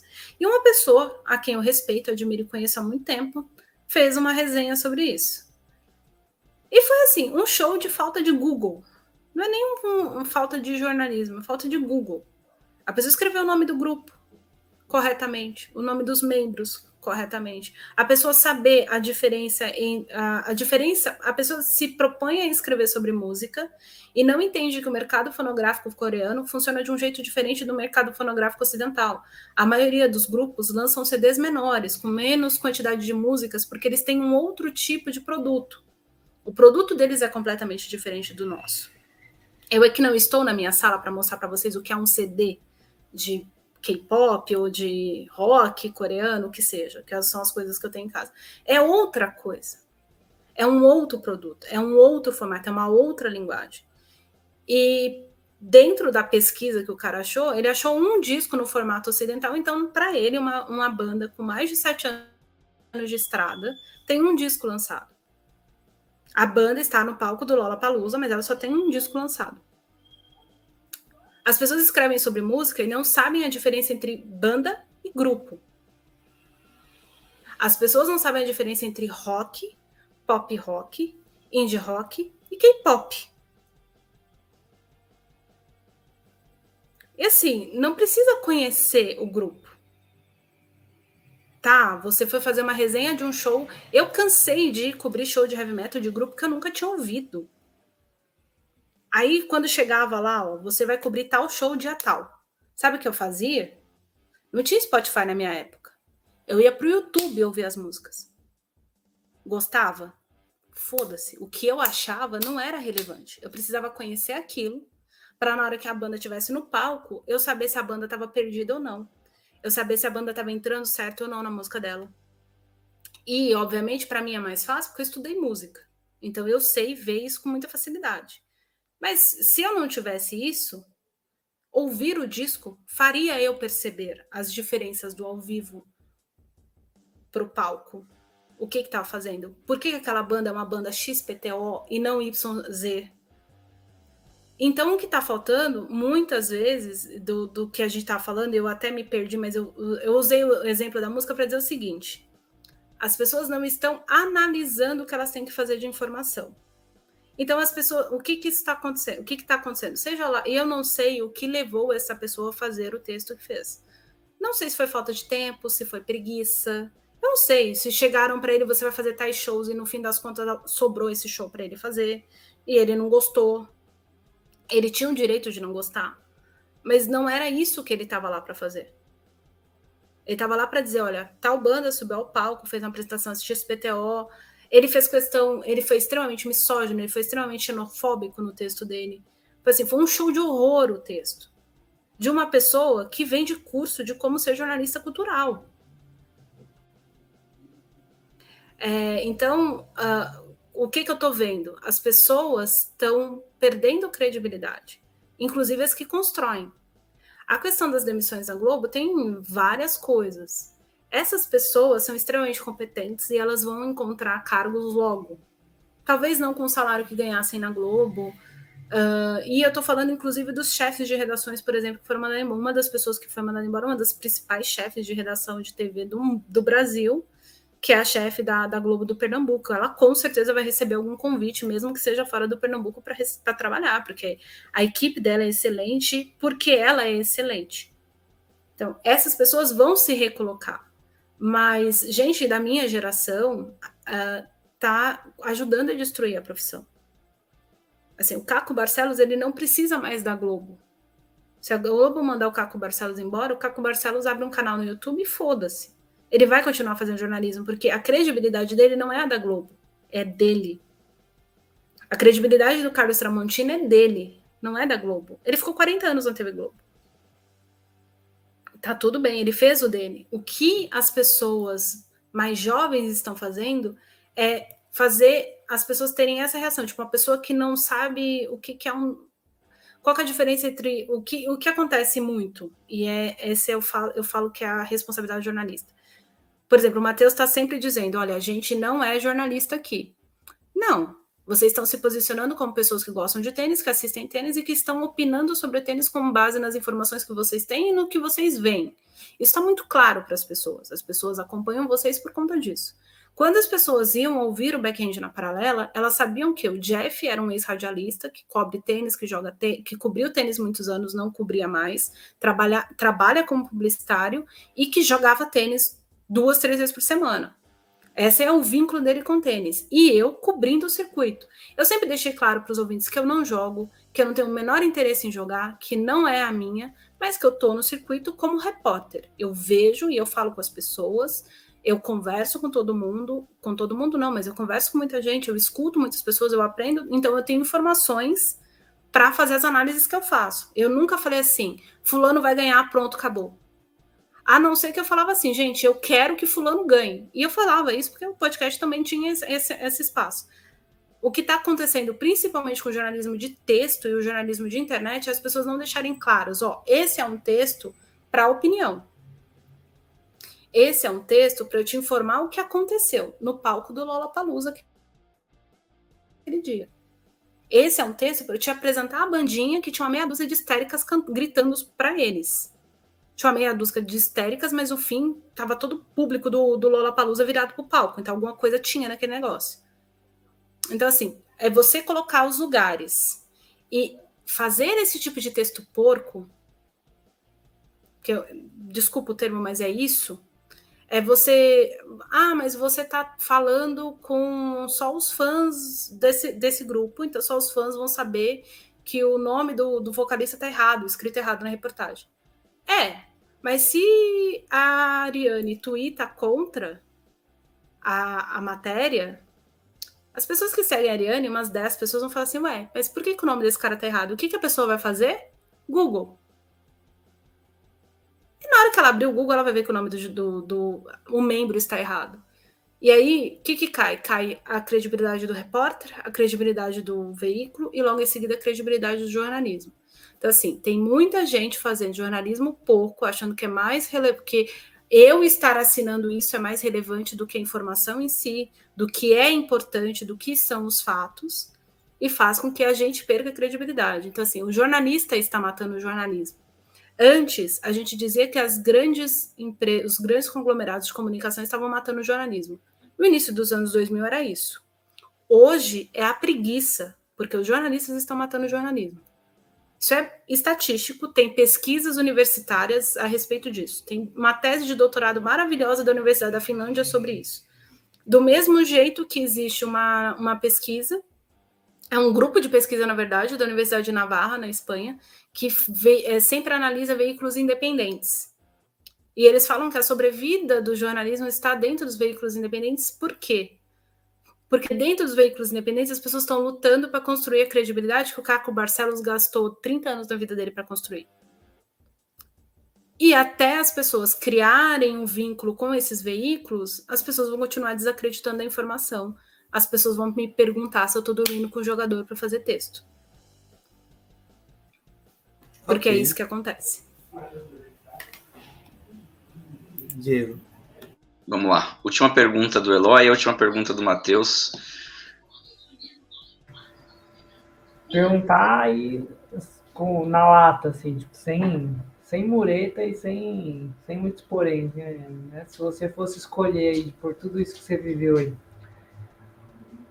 pode ser né, tanto da WTA quanto da ATP, você que escolhe. Né?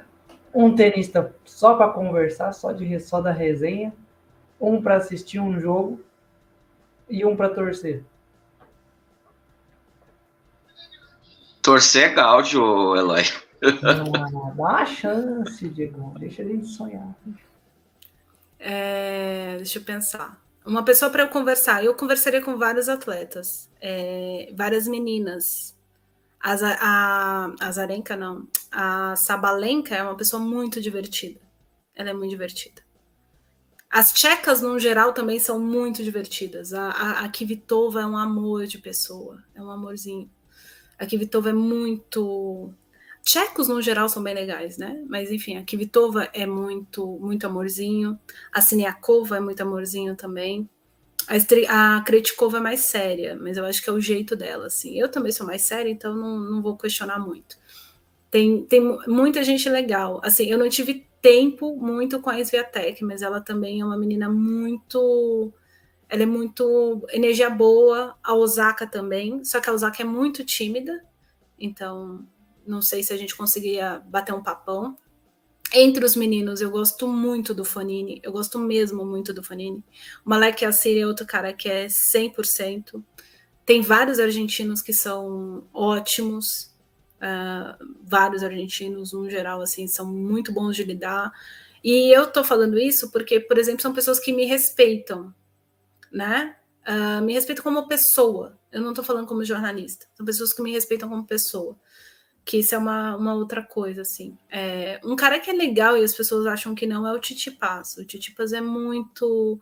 Ele é muito doce, inclusive. É, uma outra pessoa que eu amo de paixão É, o Cuevas, Pablo Cuevas. Ele é um, ele, a mulher dele, a menininha, eles são todos ótimos. Agostina, é, eles são todos ótimos. A família inteira é maravilhosa. É, então tem muita gente com quem eu sentaria e bate, bateria papo. Quem eu gostaria de assistir? Dos que estão em atividade, eu gosto muito do Alcaraz. Eu gosto muito de ver o Carlos jogar.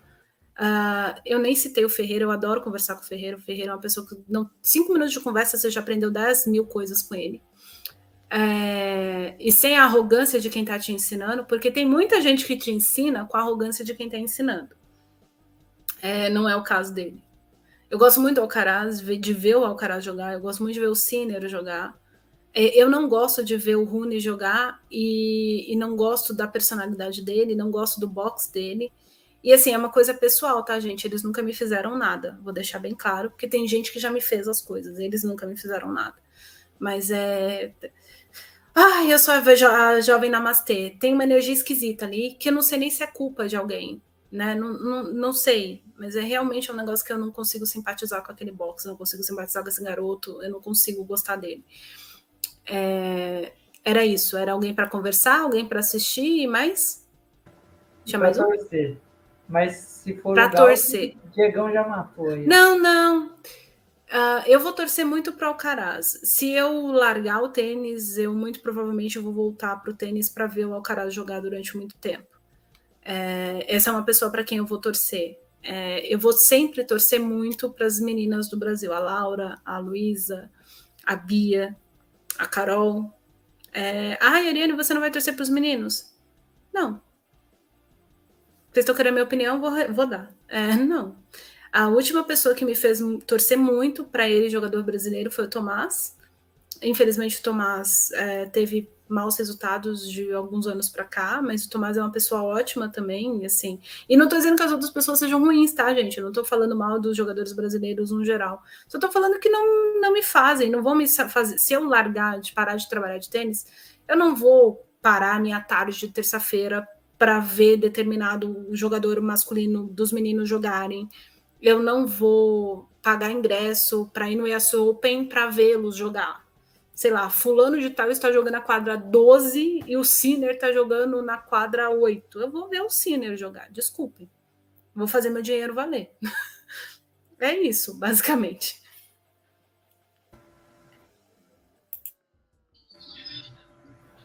Matheus. Ariane, é, queria que você citasse, dentro desse dia dos jornalistas, jornalistas que foram importantes para você na sua caminhada, e que você aprendeu bastante com eles? Eu acho que a gente aprende com todos os colegas, para bem e para mal. Assim. É, às, vezes, às, vezes, a gente aprende o que não deve fazer observando os colegas. Uh, uh, muitas vezes me perguntava assim: ah, em quem você se espelha? Quem você quer ser? Eu nunca me espelhei em ninguém. Talvez tenha sido um grande erro da minha parte mas eu nunca quis me espelhar em ninguém. Uma das poucas pessoas que eu tive como espelho durante a minha construção enquanto pessoa foi o Gustavo Borges, mas porque eu nadava. Então, por exemplo, eu, era, eu não era muito boa nas provas que o Gustavo era muito bom. O Gustavo, uma das provas que ele era muito bom era no nado costas. E eu não gostava porque eu morria de medo de bater a cabeça. Então eu, eu sempre desacelerava no meio, eu nunca conseguia bater os tempos direito, eu sempre ficava em quinto, sexto nessas provas, era bastante complicado. Mas eu sempre me espelhei muito no Gustavo, na coragem do Gustavo. Para mim, o Gustavo era uma das pessoas mais corajosas que tinha. Eu me espelhei bastante no Raí também, uh, principalmente fora de quadra. Uh, o Raí e o Leonardo, fora de, de campo, no caso, fora de quadra fora de campo são, eram pessoas com quem eu observava mais na minha infância, na minha, no início da minha adolescência, quanto jornalistas. Assim, eu acho que a gente tem grandes repórteres no Brasil. Repórter.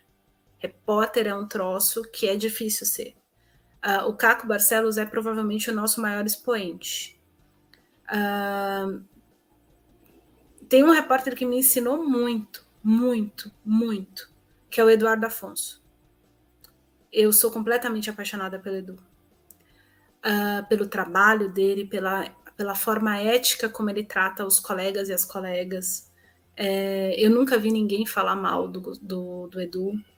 O Edu nunca, absolutamente nunca, fez sequer uma piada atravessada para mim. Nunca. Uh, tem muitos castelos que caíram para mim quando eu fui para a reportagem. Essa é uma outra coisa que. Então, assim, teve vários castelos que desabaram na minha frente. O do Eduardo Afonso nunca desabou. Eu ouvi o Eduardo na rádio muito antes dele ir para a ESPN. E quando ele foi para a ESPN, ele continuou sendo um cara extraordinário, que preserva as fontes, que respeita muito as fontes. Você nunca vai saber uma informação pesada, ele dar uma indireta, porque tem uma, uma coisa assim, às vezes, a gente que é repórter, que a gente conhece algumas pessoas, só do fato do colega soltar uma frase aleatória, você já sabe quem é a fonte do cara. E aí você também corre atrás dessa fonte, sabe? O Eduardo Afonso nunca, nunca aconteceu. É, o Eduardo é um repórter que é uma coisa que quando a gente cobre futebol, a gente cai muito, se não for muito esperto, que é na fanfic do empresário. Tem muita coisa que sai que não é real. Muita coisa que sai que não é real. Uh, eu lembro uma vez que eu estava trabalhando uma pauta, até era uma pauta da saída do Neymar, do, do Santos, e uma fonte que era extremamente confiável, que enfim, era ligada aos casos, me deu quase certeza de que o Neymar ia para um determinado clube. Só que por alguma, alguma razão, e eu chamo de sexto sentido feminino, eu não acreditei na informação. Mas a informação era muito crível, era muito crível. Não era um negócio de fulano me disse, tinha provas, tinha coisas. E eu decidi comentar com um editor. E eu falei, tá falando que ele vai para tal lugar, se é assim, que ele está negociando com uma pessoa de nome X. E aí essa pessoa pegou e falou assim: esta pessoa é minha fonte. Já que a informação é minha e sua, porque eu já estava abrindo a informação para o editor, ele falou: eu vou ligar para essa pessoa, você fica na linha. E eu fiquei na linha e esse cara ficou uns 40 minutos para lá. Daí ele voltou e falou: é mentira. É mentira essa pauta. E aí vá, eu não publiquei, essa pessoa vendeu essa informação para um veículo rival, para o veículo de mídia que eu trabalhava, que não era brasileiro. Essa mesma pessoa vendeu a pauta para outros repórteres. E aí, a pessoa mirar num clube, eu falei, então ele está indo para outro, para o rival. E foi exatamente no rival que a gente achou a informação. E ele realmente foi para o Barcelona. Então, é uma questão de que isso foi uma coisa que eu aprendi com observando o Edu trabalhar e vendo o Edu, não só o Edu, o Pretzel é outro repórter excelente. Uh, o Pretzel é Pretzel é a, a maior, vocês vão me ver citar muito repórter de rádio assim. É, o Pretzel é do caralho, assim, não tem o que Vou falar só, só um parênteses, o Ariane. O Pretzel falou com a gente semana passada, porque ah, é? eu, por, por acaso eu falei com o sobrinho dele, que é, também é jornalista, que eu, eu, perguntei, por causa do nome, né, Pretzel, não é tão comum, aí ele falou, não, é meu tio. Aí eu falei, pô, adoro seu tio, porque eu escutava toda segunda-feira na pizzaria do 1900, ele o Quesada, aquela coisa de rádio, eu também sou viciado em rádio, né? E adoro o Pretzel, porque é um jornalista, assim, que ele dá opinião, e não tem medo de dar opinião e tal, e, e boas referências, porque eu também gosto muito do Eduardo Afonso, né? É, você falando, e é isso tudo que você falou. Então, são boas referências que, tem, que você tem. E o Pretzel, o Pretzel sempre separou bem o que é informação do que é o ponto de vista dele. É, o Edu lida menos com opinião, ele gosta menos de, de, fazer isso, mas é o jeito dele trabalhar. Mas o, o Pretzel sempre deixa claro para o ouvinte o que, que é a opinião dele. E a opinião do Pretzel não é uma opinião tirada do, do nariz, né? É, ele, ele, tira a opinião dele de algum lugar, ele conversou com alguém, ele viu alguém, então. O Quesada é outro, que é ótimo para furo também, era um repórter muito bom para. Pra, essa questão do furo é uma questão assim, por exemplo, no tênis eu dei pouquíssimos furos, mas no meu primeiro ano cobrindo tênis eu dei o furo da aposentadoria do Nabandian, coisa que não deu na, na imprensa argentina. Mas juntamos aquelas coisas, o aprendizado com esses caras, o sexto sentido feminino, enfim. É, do ponto de vista esportivo, é isso. Tem, tem dois repórteres internacionais que eu gosto muito. Eu acho, é, do ponto de vista de apuração, a gente, o Christopher Clary conta as melhores histórias do tênis. Ele conta as melhores histórias do tênis mesmo. ele é, ele é muito fora da curva, ele é muito absurdo. Ele é muito, muito absurdo. O texto dele é muito bom.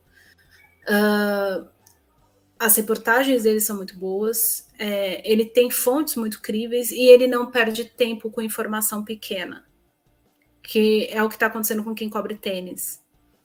E é uma coisa que, inclusive, eu tento tirar de vício, que é um vício que a gente tem na imprensa brasileira que cobre tênis. Eu tento, eu já consegui tirar o musa dos lugares. Eu vou conseguir tirar esses vícios menores, assim. O Christopher é provavelmente o maior jornalista cobrindo tênis em atividade dos que a gente tem. E tem um, um, outro repórter, ele já não é mais repórter, ele trabalha como assessor de imprensa da Academia do Nadal, que é o Rafa Plaza, Rafael Plaza. O Rafa, uma vez eu e ele trabalhamos uma pauta bastante espinhosa, muito complicada para nós dois, é, porque ele pegou uma ponta da informação e eu peguei a outra e alguma coisa me dizia que lá na Espanha alguém tinha informação, então eu comecei a conversar com algumas pessoas e a gente tinha um grupo de WhatsApp na época e eu cheguei no Rafa.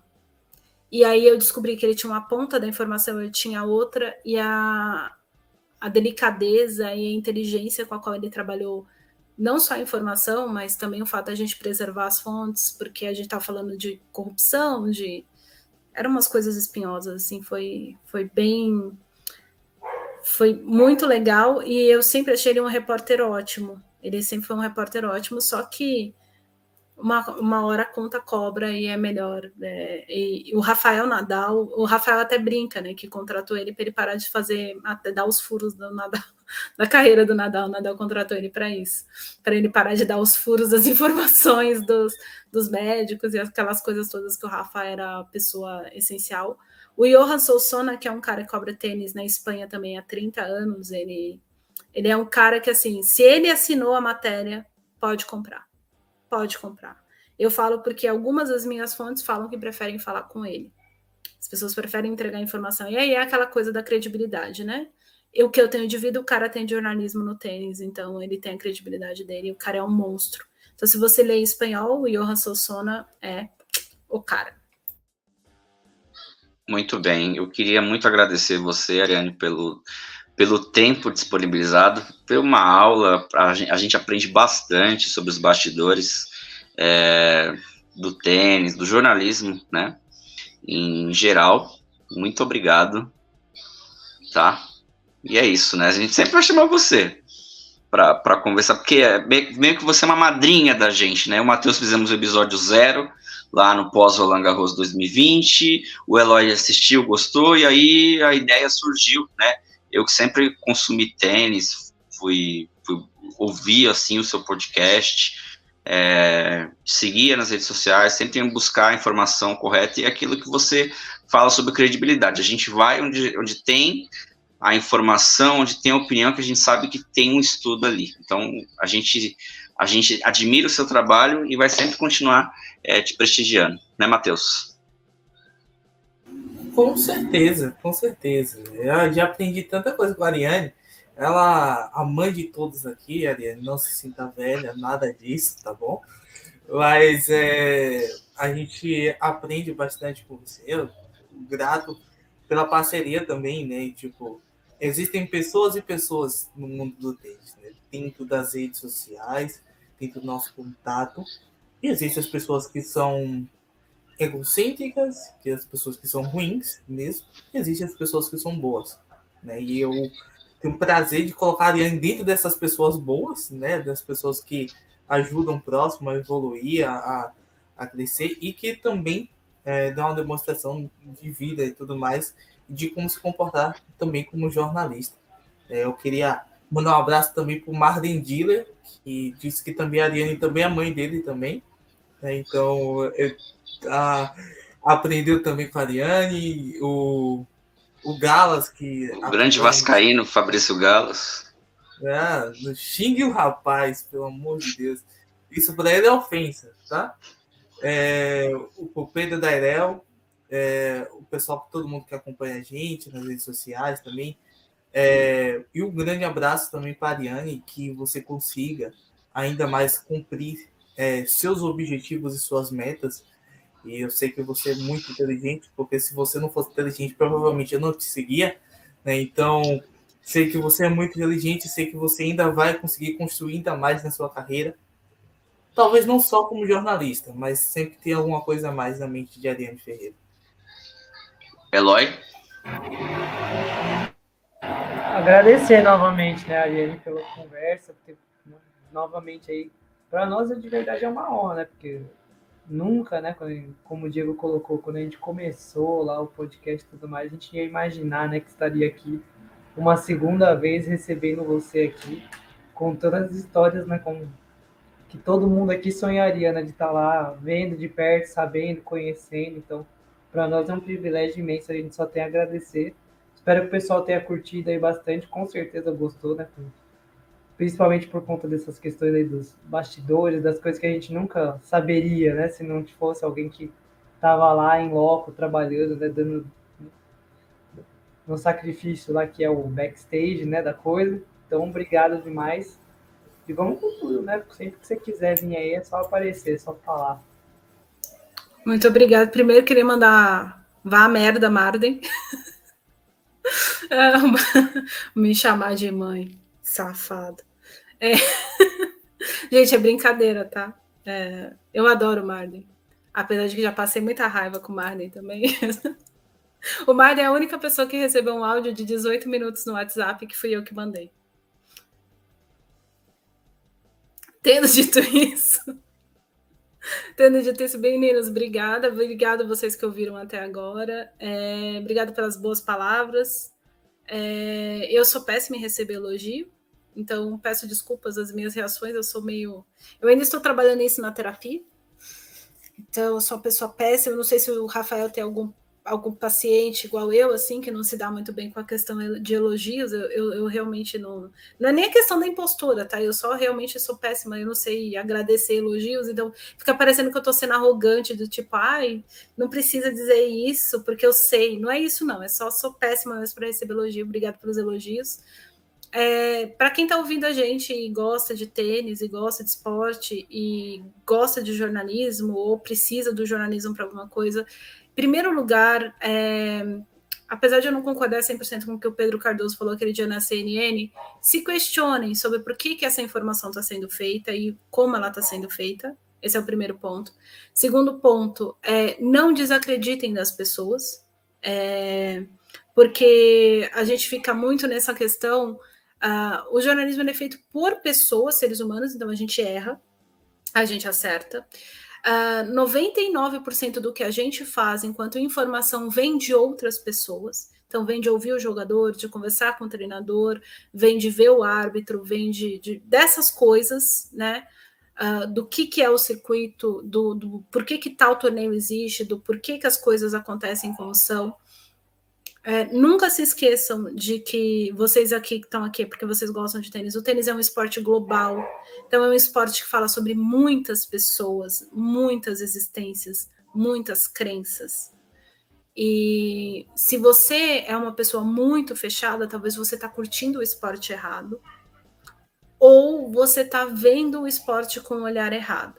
É, então tenha isso na sua mente. Uh, esse é outro ponto, assim. Lembre-se que a sua visão de mundo não é a correta, a minha não é a correta. O mundo é um lugar muito estranho. O mundo do tênis é mais estranho ainda. Eu queria citar uma, uma coisa. Uma das pessoas mais legais do circuito que ninguém chama atenção, e eu preciso falar dessa pessoa antes de ir embora, é o Jamie Murray, que jogou muitos anos com o Bruno, é uma pessoa que adora o Brasil. E o Jaime é uma pessoa, você gosta de tênis e se você fala inglês, segue o Jaime nas redes sociais, dá para aprender bastante sobre tênis vendo as postagens do Jaime. Tem algumas outras pessoas no circuito que vocês podem seguir.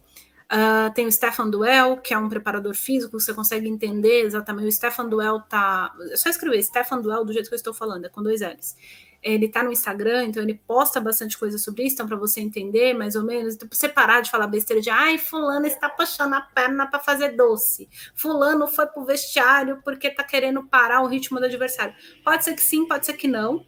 Lembrem-se que o tênis não é a Libertadores da América, tá? Aliás, gente que cobre tênis também, lembrem-se disso. E Eu acho que é isso, assim. Muito obrigada por me terem aqui, por abrir um espaço para as minhas asneiras e também para as minhas opiniões, que não necessariamente são tão ruins assim. Algumas são, outras não. Uh, contem comigo porque vocês precisarem para ajudar a divulgar o podcast. Se você está seguindo e está pensando qual é a rede social dessa maluca, é, eu, Ariane F, mas eu antigamente o que o Matheus está falando, falou que eu fazia muito, eu fazia muito mesmo. Eu estava cobrindo o jogo, então eu comentava os aspectos que eu estava vendo da partida, tanto quando eu estava no torneio, quando eu estava vendo de fora. Hoje em dia eu não faço mais isso. Não tenho tempo, não tenho emocional para isso, não tenho mais um monte de coisas que não comportam. Mas para certas coisas a gente está lá. Se você quiser fazer alguma pergunta para mim, é só mandar pergunta, assim que daí eu respondo. O que mais que a gente pode falar? Leiam, leiam muito, assistam jogos, torçam para as pessoas, para qualquer pessoa. Uh, saibam das realidades, entendeu? Uh, e principalmente em relação aos jogadores, aos atletas brasileiros, tá? É muito fã de tênis brasileiro falando merda sobre tenista brasileiro sem saber o que está falando. É, vocês precisam entender a realidade do país que a gente está para qualquer coisa. O Brasil é ruim pro Água Santa, que é um time de futebol. Imagino que não é para outros atletas. Ah, mas o cara tá. É só isso que eu tenho para dizer. Então, assim, pensem no país que a gente tem. Pensem no país que a gente pode ter. E lembrem-se que o que a gente fala sobre a gente é o que o mundo escuta sobre a gente. Isso é uma outra coisa é, que a gente pode aprender sobre isso. E é isso, minha gente. A gente se vê por aí. Obrigada pelo convite mais uma vez. Fiquem bem. Feliz Páscoa para todo mundo. Se você está ouvindo isso depois da Páscoa, espero que você tenha comido chocolate e não tenha passado mal. É isso. Isso aí. Beijinho. Gente, segue a gente nas redes sociais, no Instagram Mundo do Tênis. Twitter, Mundo do Tênis POD. A gente volta depois do tricampeonato de Paz em Monte Carlo. Assim eu espero. Tchau.